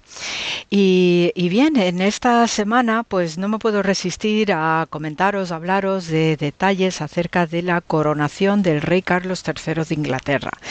Y eh, utilizo esta noche este tema porque, eh, bueno, aparte que estoy trabajando un artículo eh, sobre el asunto, los rituales de coronación, desde el plano jurídico y también desde el plano simbólico religioso, que entroncan directamente con lo que fue la aparición de la institución monárquica en el próximo Oriente, no toda la zona semítica y eh, los, eh, el Egipto de los faraones, y después fue viajando hacia el occidente a través del Imperio bizantino, pues los ritos de coronación tienen unos eh, significados extraordinarios, también tremendamente simbólicos, las fórmulas que se utilizan, que desde el punto de vista occidental se expresaban en latín por la asociación con las arzobispal y el papado de Roma y después ya cada una de las naciones que fueron surgiendo a lo largo de la Edad Media y ya después en el Renacimiento y más adelante fueron transformando las fórmulas latinas en las lenguas eh, vernáculas del país, ¿no? Y por eso pues hay momentos en los que se oye el latín por un lado, pero después las fórmulas en un inglés clásico en el, en el caso de la coronación del rey Carlos III.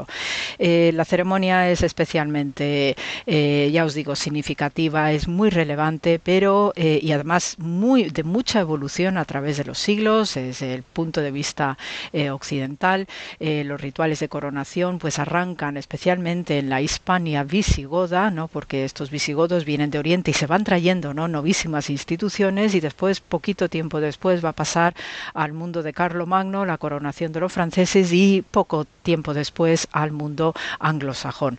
Por ello, vamos a tener pues que los eh, reyes ingleses se van a significar desde bien temprano en la Edad Media con la construcción de la abadía de Westminster, con Eduardo eh, el Confesor, que es un santo, no rey, eh, considerado bien desde el punto de vista de la fe por ser defensor de la fe, y él es el que inicia ¿no? la construcción de lo que es esta abadía de Westminster entre los años 1042 y 1052, pero va a ser a partir del año 1245 en que se hace la demolición de la estructura románica para dar lugar al edificio majestuoso que tenemos en la actualidad con el rey Enrique III.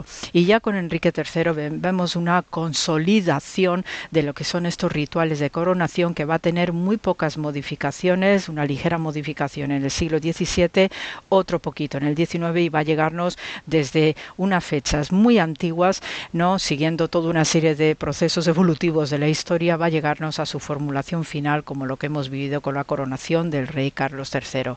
Realmente es una ceremonia muy especial y a mí en particular me atrae muchísimo determinados aspectos materiales de la ceremonia como es el espacio donde se va a sentar ese rey que va a recibir todos los rituales, eh, las plegarias, la investidura eh, y después eh, lo que son esos elementos, ya os digo, materiales de la coronación, la investidura, que también va a ser compartido con la reina consorte. la ceremonia del rey es más larga, ¿no? Por una razón histórica y la reina pues va a compartir los simbolismos fundamentales como la unción de los óleos, tal como como se hacía en el mundo bíblico, eh, la unción de los reyes en manos de un sacerdote, en este caso el obispo, eh, y toda esta ceremonia compartida con el rey y la reina pues va a darle una relevancia muy especial y especialmente por tres elementos que os voy a comentar que rodean a esta ceremonia tan particular.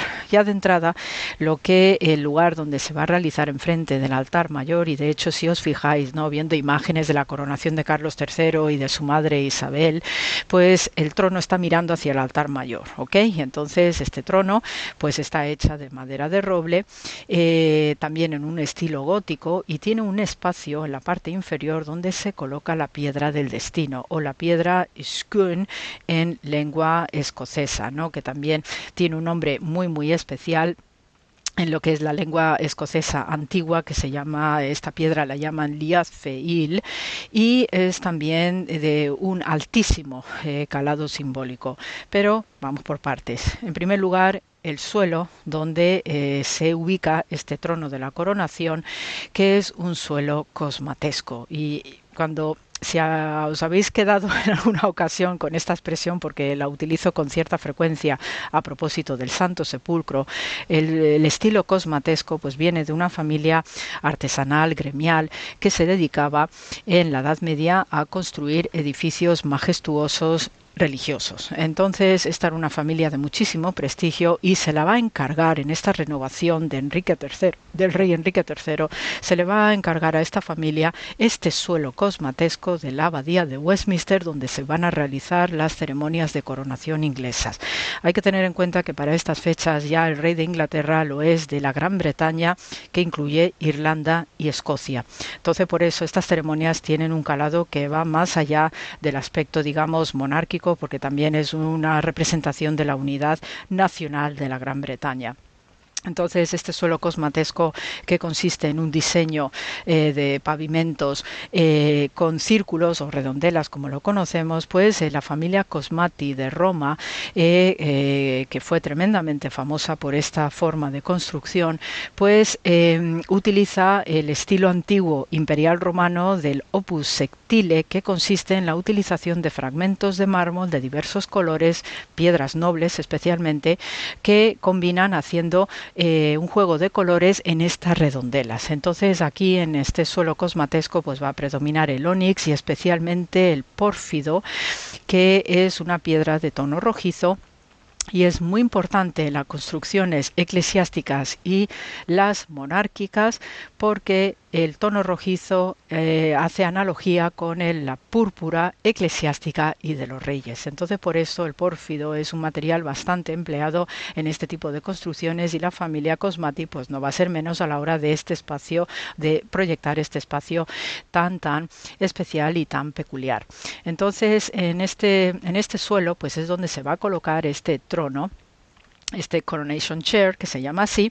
Y entonces eh, aquí en esta silla pues eh, tanto el rey como la reina porque primero cuando se hace la coronación del rey viene a continuación la de la reina entonces es ahí donde ellos reciben sus coronas sus, vestiduras sus cetros o regalia que se llama así que son todos los atributos reales.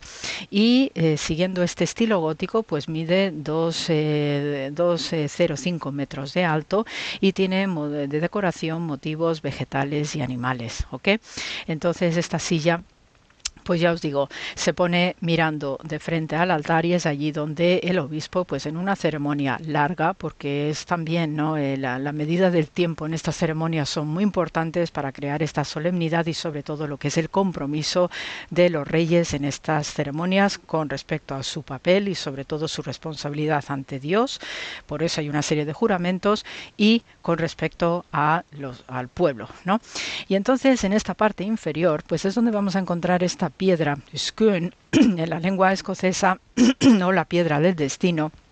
Y aquí sí que tenemos una relación directa con el mundo bíblico porque dice la tradición celta que esta piedra fue la almohada sobre la que el patriarca Jacob descansó en el lugar que llamó Betel porque fue el lugar donde tuvo aquella visión de los ángeles, según se puede leer en Génesis 28, versículos del 11 al 19.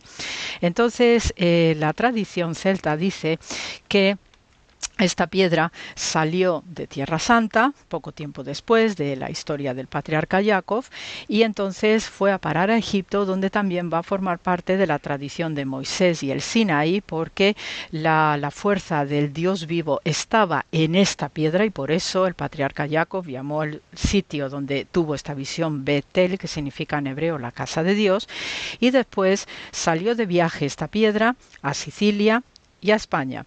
Y ya una vez en España se va a localizar en Galicia, y eh, según también dice la tradición celta, pues en Galicia van a asentarse las la, digamos, las bases para lo que siglos después va a ser la predicación del apóstol Santiago. Ya una vez, eh, eh, ya estando en Galicia, la piedra es llevada por los celtas irlandeses a su tierra, va a ser depositada en la colina de Tara, que es una colina sagrada de los irlandeses, donde ellos realizaban coronaciones hasta el siglo XIX. Van a ser luego los celtas escoceses quienes se van a llevar esta piedra a Escocia y también los escoceses van a utilizar esta piedra para la coronación de sus reyes, hasta que luego ya va a pasar a propiedad de los ingleses, de los anglosajones, para realizar ¿no? todo este eh, mundo unido de lo que conocemos como la Gran Bretaña. Esta piedra pues es tremendamente simbólica, también tuvo ciertos avatares a lo largo de su historia pero los principales datos que tenemos es, por ejemplo, que eh, en la Segunda Guerra Mundial, pues por los problemas no obvios de la Segunda Guerra Mundial y los bombardeos que hubo en Londres, pues la piedra fue enterrada en la abadía de Westminster para que no fuera profanada ni robada. Y después también sabemos que en 1956, si mal no recuerdo, pues también fue robada por unos estudiantes escoceses por una reivindicación no patriótica nacional hasta que se pudo recuperar. Y ya pues finalmente en el año 96, 1996, la reina Isabel pues concedió que la piedra eh, del destino fuese depositada de manera permanente en Escocia y que a condición de que cada vez que hubiera una ceremonia de coronación en Londres, en la abadía de Westminster, pues que esa piedra pudiese seguir siendo utilizada.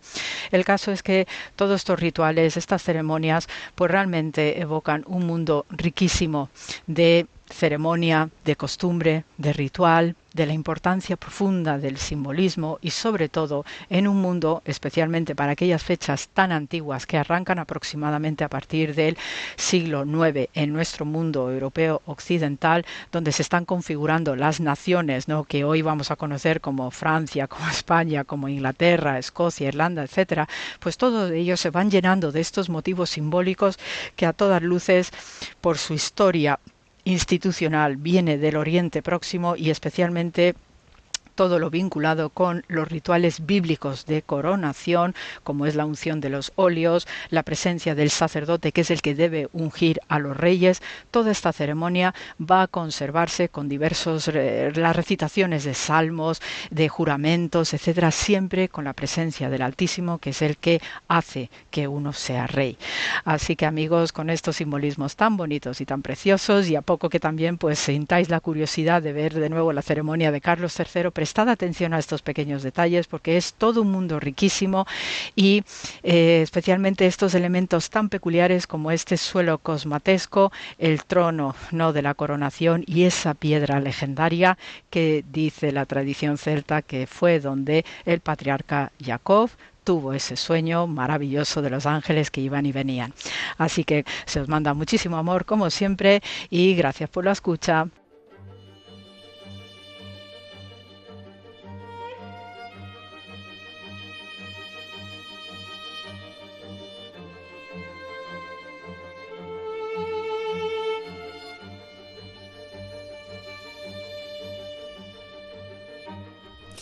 La coronación real de la que hablábamos era la de Carlos III.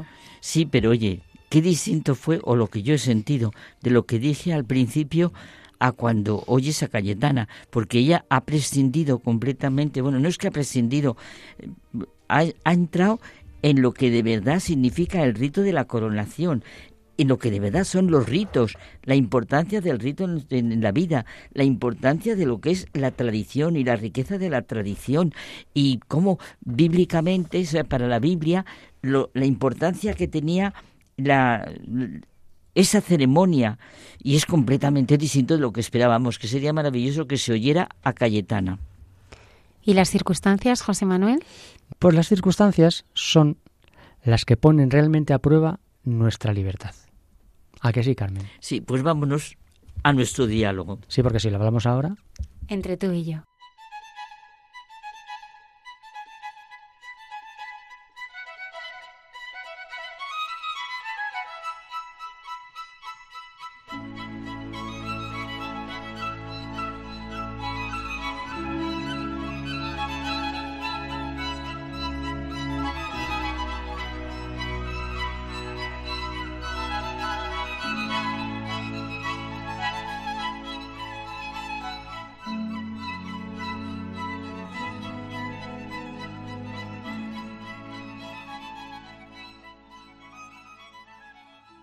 Las circunstancias una forma de diálogo con Dios. Esta convicción tuya nos sirve de punto de mira porque es que es muy práctica y real para nuestra vida diaria. lo acabamos de ver en todas las intervenciones que hemos oído. Esa realidad tan comentada de que en el aquí y el ahora se realiza mi vida. Y, es que a través de las circunstancias somos libres. En las circunstancias diarias se ejercita nuestra libertad. En las circunstancias concretas expresamos y vivimos nuestra fe en Dios, sentimos la mirada del Dios viviente y es fundamental tener en nuestro interior la convicción de que sólo la verdad nos hace libres, tenerlo en nuestro corazón y nuestra razón. Es la manera humana de desarrollar nuestra vida. Como decía Ortega y Gasset, yo soy yo y mi circunstancia. Las circunstancias, sean buenas o malas, todas son modos a través de los cuales sentimos al Dios viviente, a través de las cuales nos abrimos al misterio que es nuestra vida y en las que de manera concreta experimentamos nuestra trascendencia, nuestra apertura al misterio de Dios por la voz de la conciencia. Fíjate, ¿no crees que la gran riqueza humana es que comprendamos que somos dueños de nuestra voluntad y siervos de nuestra conciencia? Mira, José Manuel, tú sabes que necesito constantemente decirme las palabras de Jesús. Lo que entra de fuera no es lo que mancha. Lo que me sale de la boca procede de mi corazón. Del corazón procede todo. Esto es lo que impide realmente mi libertad y mi verdad. Y, Carmen, las personas en las mismas circunstancias, qué manera tan diferente de reaccionar, ¿verdad? Hay una cosa muy clara. Siempre proyectamos fuera lo que llevamos dentro. Esa que es la gran realidad de nuestra vida. Pero es tan nuestra que no la vemos y miramos en la dirección contraria para buscar la solución a los problemas más radicales. Tengo que asumir la dirección de mi vida ante la mirada y el juicio del Dios viviente, del Dios que se hizo hombre por mí, para expresarme su cercanía, su amor, para enseñarme el camino, la verdad y lo que realmente es la vida, así de real. Para eso he sido creado. Es verdad que hay momentos en que miramos con mirada inquieta lo que nos cae encima, lo que podemos o debemos hacer, como si no pudiéramos más que dejarnos arrastrar por el dolor de lo que se nos ha hecho, por las interpretaciones a las que estamos sometidos, por el resentimiento o la envidia con que se nos juzga o juzgamos, sencillamente por las situaciones difíciles que vivimos. Me traes a la memoria a Víctor Fran, mm. que dice en su libro La voluntad de sentido que hay tres clases de valores fundamentales en la vida. Valores vivenciales, pues de nuestra experiencia diaria, de lo que nos sucede. Valores creadores, o de lo que aportamos a la existencia. Y valores actitudinales, o de nuestra respuesta en circunstancias extremas, difíciles, es decir, valores que se manifiestan cuando sabemos asumir el dolor, golpes del destino. Estos son los más elevados, porque es el cambio de actitud ante la situación, la modificación de dentro hacia afuera. Y es que yo creo, Carmen, que aquí la clave es que lo importante no es tanto lo que sucede, lo que sucede, sino cómo entendemos y, y respondemos ante lo que nos sucede. Jamás falta el sentido en la vida. Sencillamente porque Dios es el viviente, porque nos ha creado y redimido. Claro, la vida cobra más sentido cuanto más difícil se hace. Recuerdo los momentos del Señor. Dios mío, Dios mío, si es posible pase de mí este cáliz. Dios mío, Dios mío, ¿por qué me has abandonado? Y porque a pesar de todos los problemas que podamos tener, Carmen, toda vida vale la pena ser vivida. Porque lo que importa es dar testimonio de la mejor y exclusiva potencialidad humana, transformar en un proceso de libertad, transformarlo todo, todo, ¿eh? En un proceso de libertad, de logro personal. Siempre soy libre de actuar de un modo o de otro. Quien siente su vida vacía de sentido, no solamente es desgraciado, sino apenas capaz de sobrevivir. Eso dice Einstein. En el Evangelio, Jesús de Nazaret ve clarísimo, y nosotros lo podemos ver, lo que conllevan estas tres clases de valores, porque es la religión de la fe, de la esperanza, del amor, pero al mismo tiempo del esfuerzo, del compromiso consigo mismo y con los demás, cada uno de nosotros, y esto lo sentimos y lo sabemos ante la mirada de nuestro Padre Dios, somos únicos e insustituibles, como es un hijo para sus padres. Cada uno tiene su misión, su puesto en la familia cristiana. Y es que la vida es una misión que Dios nos ha encomendado a cada uno de nosotros. Una vocación de servicio, de cuidado de nosotros mismos, ¿eh? también de los demás, de nuestra comunidad, de los problemas que acontecen en nuestro mundo, en nuestra época. Es que si no tenemos en cuenta eso, nos come el egoísmo. Mm. Y el egoísmo nos empobrece y limita. Mira, es la forma más represiva de libertad. Realizaré mi libertad cuando consiga dilatarla día a día, en las circunstancias concretas, sean las que sean, ante la mirada de Dios. Bueno, es el querer andar, en verdad, de Teresa de Jesús. Hay veces que parece vivimos, no sé, una especie de angustia interna, nos sentimos ligados a situaciones duras y convivimos, no sé, con problemas de toda índole, ¿verdad? Y entonces con difíciles relaciones humanas en el trabajo, en atención a hijos, a padres, en fin, problemas de toda clase. Sí, pero la solución, Carmen, no está en cómo reaccionan los otros ante estas situaciones, sino en cómo lo hacemos nosotros. Y ahí está nuestra libertad. Claro, y por eso no olvidemos las palabras tan claras de Jesucristo. Si el grano de trigo no cae en tierra y muere, queda infecundo, pero si muere da mucho fruto. El que se ama a sí mismo se pierde.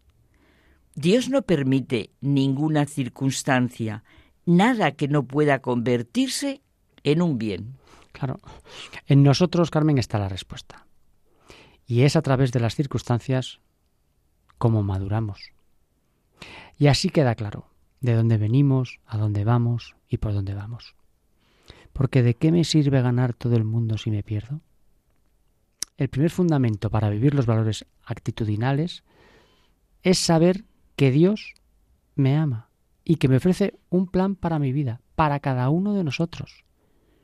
Y que por tanto mi vida y la de cada uno de nosotros está plena de sentido. Claro, y nos vienen esas palabras que tanto nos iluminan del Evangelio. Tanto amó Dios al mundo que dio a su Hijo unigénito para que todo el que cree en Él no se pierda, sino que tenga vida eterna. Y consecuencia de este fundamento es mirar a Jesús, y otra vez lo decimos, como nuestro camino, es que esto es vital, nuestra verdad y nuestra vida.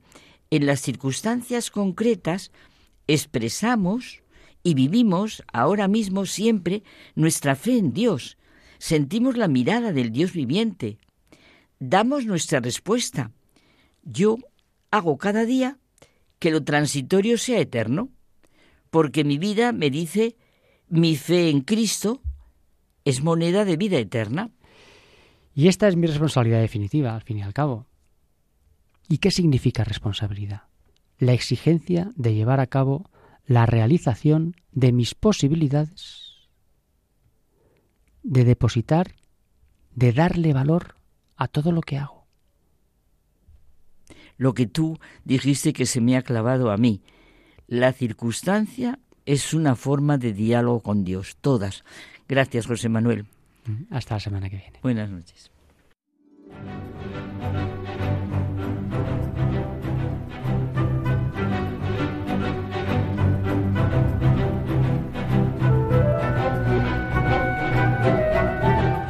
Nos estamos preparando ya para la JMJ y el padre Alberto Rollo en su sección nos va a hablar de jóvenes que han llevado una vida santa. Yolanda, estarás en, Lisboa. Sí, tengo, vamos, esa suerte de, estar allí en Lisboa, de vivir ese momento de la JMJ en, en, Portugal. Y va a ser pues una experiencia pues como la que viví aquí en España en Radio María en 2011, que fue impresionante el despliegue que se hizo de voluntarios y demás. Bueno, pues allí vamos a ayudar a Radio María Portugal que está comenzando. Yolanda, nos lo tienes que contar todo desde allí. lo haremos después de, de la JMJ, pues a ver si tengo la oportunidad de, de contarlo. El padre Alberto Rollo nos trae ahora un joven que está en proceso de beatificación, Faustino Pérez Manglano.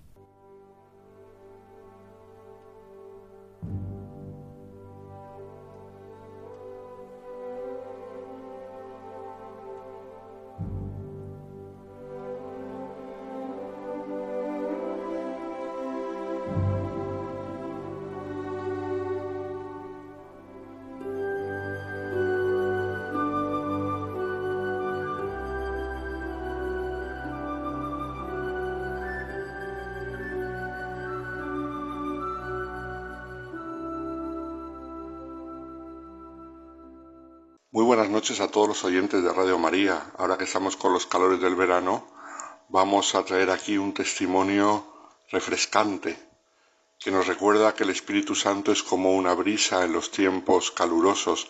Así le invocamos en la secuencia de Pentecostés. Y es así.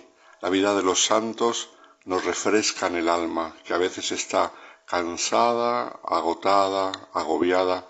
Y sin embargo, leer la vida de los santos nos da nuevo impulso.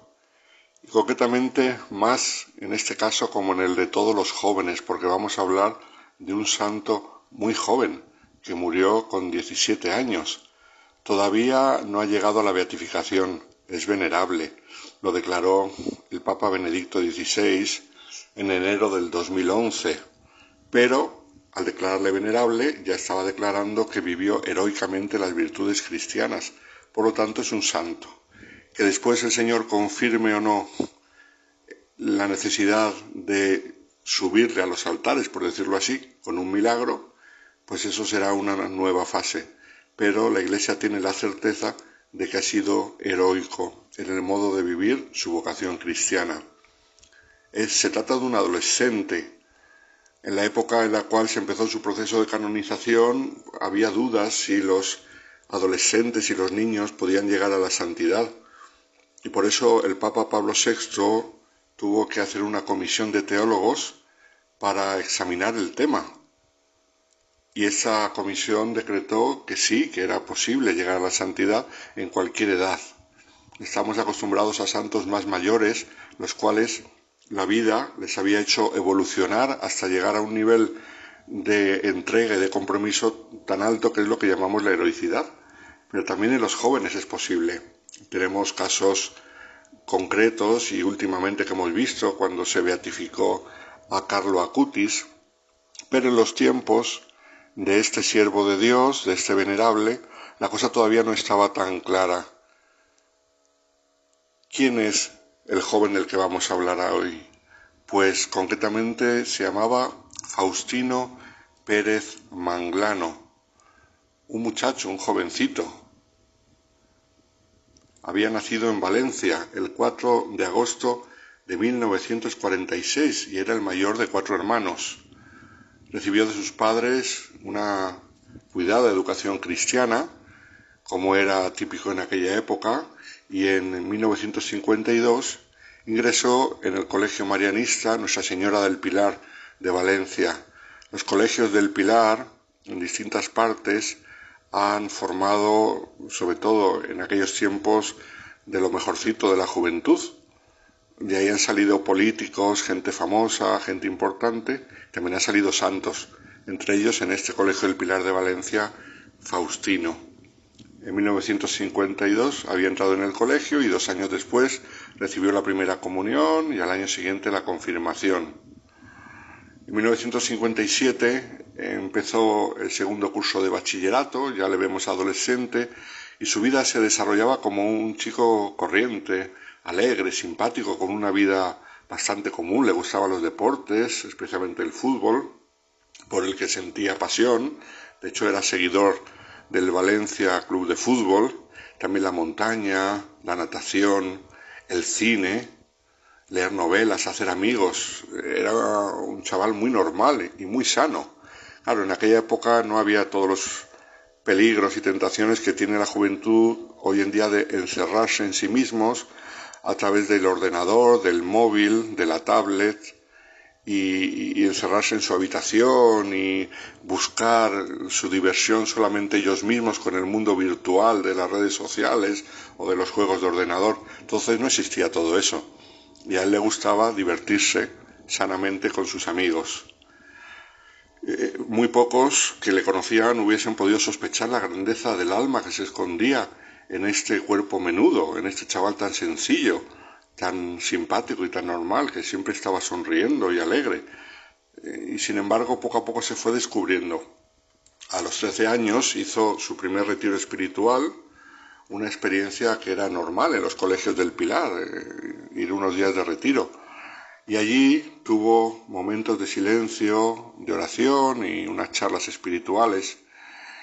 Y fue aquí donde empezó a cambiar su vida. Durante este retiro, Faustino comunicó a su capellán la promesa que había hecho, que le había prometido a la Virgen María rezar el rosario todos los días, sobre todo yendo por la calle al colegio cuando fuera solo. Con trece años ya se comprometió a rezar el rosario y luego más tarde escribió, el mayor esfuerzo de mi vida lo hice en el retiro, cuando traté de cambiar mi vida por completo. Fijaos qué cosa tan hermosa, un chico tan joven ya se planteó cambiar completamente su vida. Y lo hermoso es que lo hizo con la ayuda del Espíritu Santo. Empezó a escribir un diario en septiembre de 1960. Y llevar un diario fue una idea que se le ocurrió después de leer una novela. A partir de entonces escribió periódicamente, incluso cada día, explicando un poco los hechos que le habían marcado ese diario es un indicador valioso de su vida espiritual y ha servido mucho para su proceso de beatificación. Y además está escrito con una gran espontaneidad, ya que es un diario de un adolescente, no es nada teológico, nada pesado, nada ñoño, nada aburrido, todo lo contrario. Por ejemplo, mm, leemos que pues, en una fecha concreta, el 17 de octubre de 1960, escribe, he rezado el rosario, he comulgado durante el recreo, He tenido un examen de ciencias naturales y he contestado bien. He hablado durante diez minutos con Cristo sobre las misiones y sobre el empate entre el Zaragoza y el Valencia. Pues para que veáis, hablaba de todo en su diario y con el Señor hablaba de todo, como un jovencillo de esa edad. Es en este diario donde se menciona por primera vez el dolor que anuncia su enfermedad, la enfermedad que le hará morir joven. Y lo escribió por primera vez, hablando de esos dolores, el 14 de noviembre de 1960. Pero todavía le quedaba tiempo, le quedaba mucho bien que hacer. En octubre de 1960 se había unido a una fraternidad de jóvenes cristianos de su colegio y este grupo se reunía una vez a la semana y ocurrió algo importante. El 22 de octubre tenían un retiro mensual mm, de los que tenían con este grupo y después de reunirse con su capellán escribió en el diario, hablamos de muchas cosas, pero hubo una cosa que me llamó la atención. ¿Qué vocación es la mía? ¿Médico? ¿Químico? ¿Tal vez la opción de ser sacerdote? Esta última posibilidad es lo que más me ha impresionado ¿Me ha elegido Dios? Él me lo dirá. Las horas que me quedan hoy de retiro voy a guardar completo silencio y tal vez me hable Dios. Fijaos, también fue en este retiro cuando en su vida entró una palabra nueva que quizás hasta entonces ni siquiera había conocido, que era las cesis. Por primera vez escribió que había conocido lo que era y que iba a tratar de vivir las cesis, esto es el dominio de uno mismo. el ejercicio del alma, así como uno hace ejercicios en el cuerpo, el ejercicio para cuidar el alma, las sesis. Y cuentan los que le conocieron que a partir de ese día su amistad con el Señor creció día a día. Se le notaba mucho esa relación tan estrecha y frecuente con Cristo que según su diario se convirtió en una auténtica amistad sencilla y profunda, pero amistad de un adolescente. Los adolescentes, como sabemos, aprecian mucho la amistad, para ellos es importante. Eh, los grupos de amigos que van y vienen y entre ellos se cubren y tienen sus secretos y tienen sus cosas, valoran muchísimo la amistad. Es una época de la vida en la cual se hacen a veces amistades que duran para siempre y él había encontrado una amistad muy grande, muy profunda, que sin duda le duraría hasta el final de su vida, la amistad con el Señor. Para él Jesús se convirtió en un familiar, un amigo con quien se podía hablar de todo, incluso, como hemos visto, de fútbol. Su diario es una delicia porque podemos ver un poco cómo el Señor obraba en su alma y cómo Él no puso ninguna dificultad, ningún reparo a la obra del Espíritu Santo, pero en cosas muy sencillitas. Eh, por ejemplo, leyendo algún extracto de octubre del 1960, decía, qué bien se está en compañía de Cristo. Ayúdame Jesús para ser apóstol. Yo no guardo nada para mí. Que mi amor por ti me haga darme a los demás. En otra ocasión decía, qué bueno que está aquí, cerca de Cristo. Soy muy feliz. Hoy es el primer viernes de mayo, un día impresionante para mí. Sentí la llamada de Dios como pocas veces antes. Unido a María y Jesús, yo estaba desbordante de alegría. Y esto era en el año 62, cuando tenía 16 años. Es hermoso ver cómo él, por su cuenta, escribía estas cosas porque el Señor le estaba tocando el corazón. En enero de 1962, precisamente, Faustino contaba en su diario una anécdota que mostraba cómo el Señor también le dio una sensibilidad para preocuparse por los demás. No quedaba todo en una devoción interior cerrada en sí mismo, sino que el Señor le abrió el corazón para salir de sí mismo escribía en esta fecha acerca de un muchacho que había conocido. A este chico tiene 14 años, vive en una buhardilla, apenas puede comer, trabaja ocho horas al día. Y entonces se citó con un amigo, Faustino, para poder ayudar a este amigo. Ese sentido de las necesidades del otro es una señal importante de su carácter y su sensibilidad caritativa, porque su camino espiritual no le centró en sí mismo, sino en los demás. Y así escribía otro día, ser útil a los demás es una de mis resoluciones y quiero ponerlo en práctica. Estaré muy atento con todos los que conozco y les voy a ayudar. Como hemos dicho antes, fue en noviembre de 1960 cuando empezaron los signos de su enfermedad. Después de unos análisis médicos, finalmente le diagnosticaron la enfermedad de Hodgkin, un cáncer del sistema linfático y una dolencia que en aquel entonces era incurable. Estamos en los años, a comienzos de los años 60. En 1961 la enfermedad empezó a deteriorar rápidamente su salud, pero él lo asumió con naturalidad. Después de dar un testimonio excepcional durante toda su vida, y ahora llegaba el momento de la prueba. él se daba cuenta que el Señor le pedía abrazarse a la cruz, y también aquí, con la sencillez de un adolescente, lo hizo. Se le empezó a aplicar un tratamiento agresivo, para detener un poco lo que se pudiese la enfermedad y a la vez un tratamiento muy agotador. Durante largos periodos tenía que permanecer en casa, pero él seguía trabajando duro y estudiando con el fin de no perder el curso. traían la comunión, como refleja también en su diario, que para él era el momento más importante del día.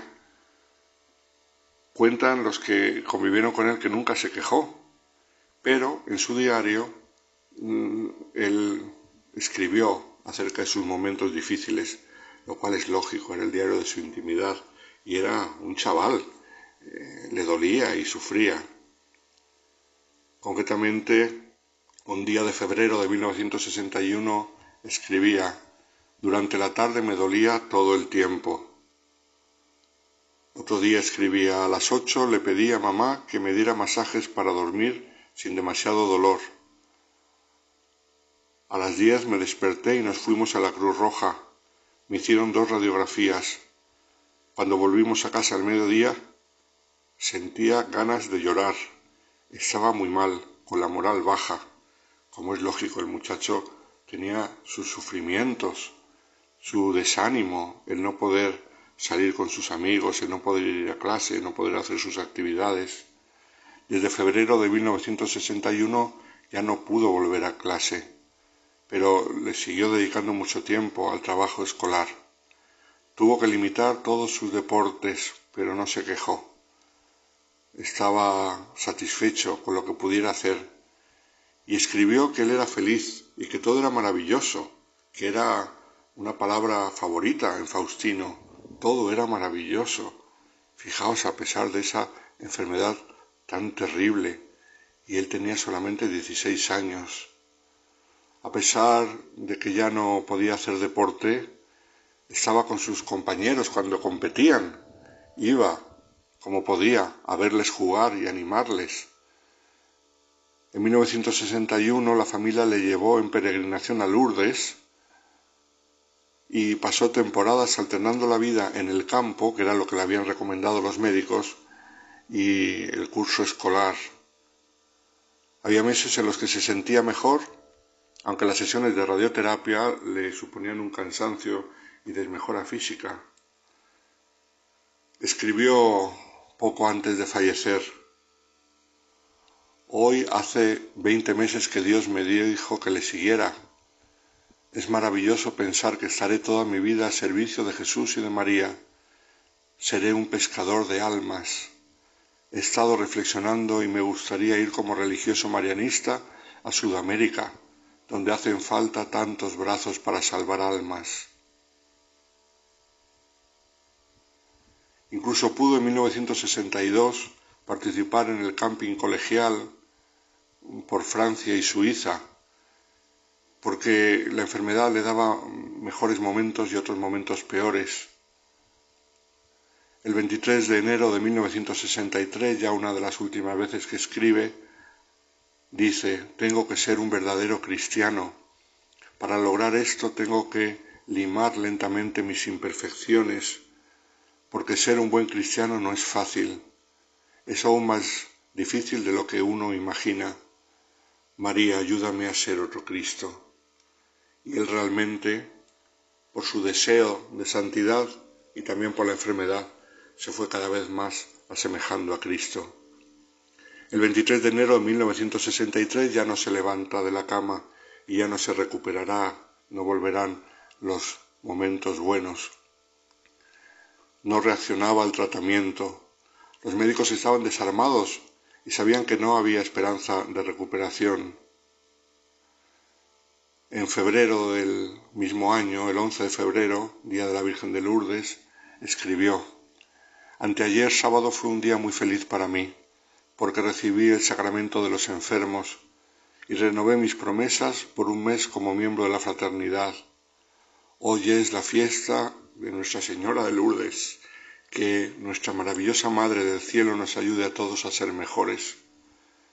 Ayúdame, Madre, a ofrecer estas pequeñas molestias para el bien del mundo.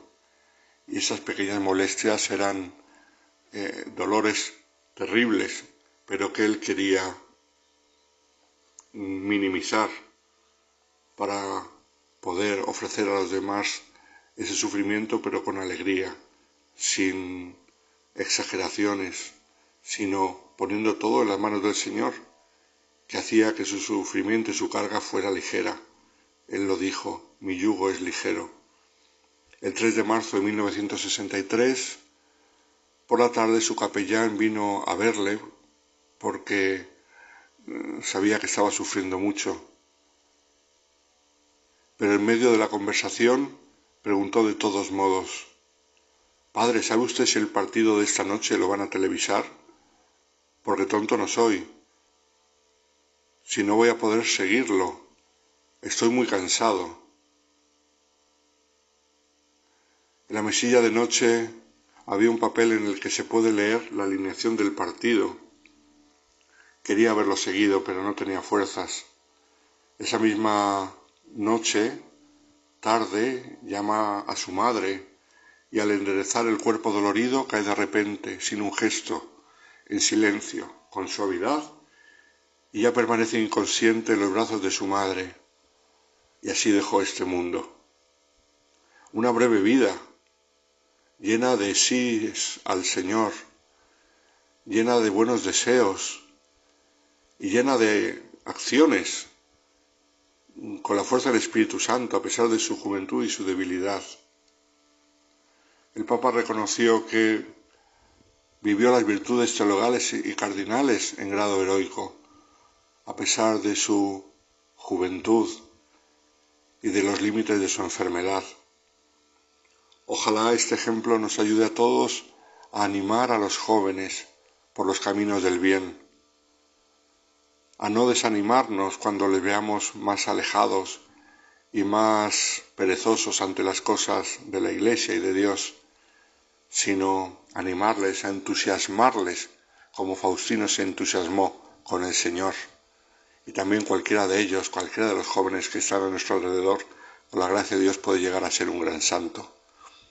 Muy buenas noches a todos los oyentes de Radio María.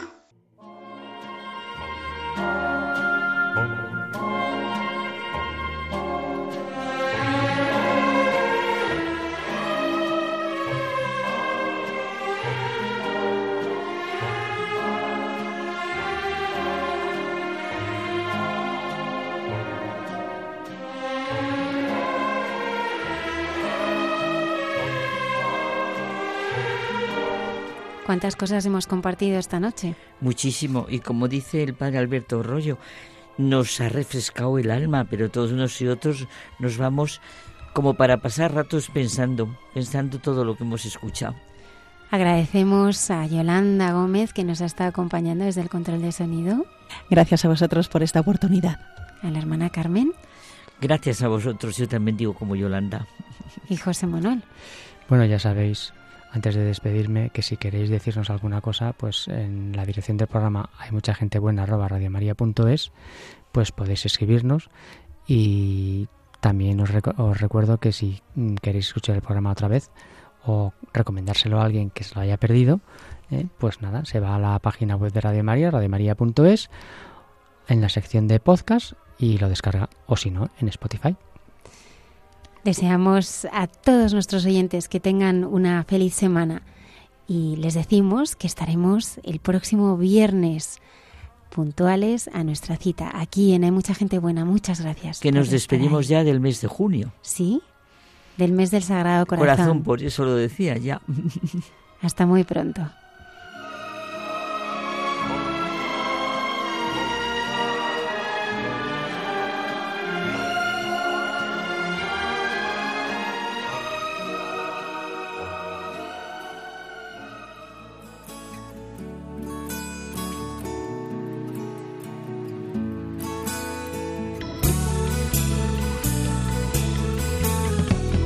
Han escuchado en Radio María Hay mucha gente buena, un programa dirigido por Almudena Delgado.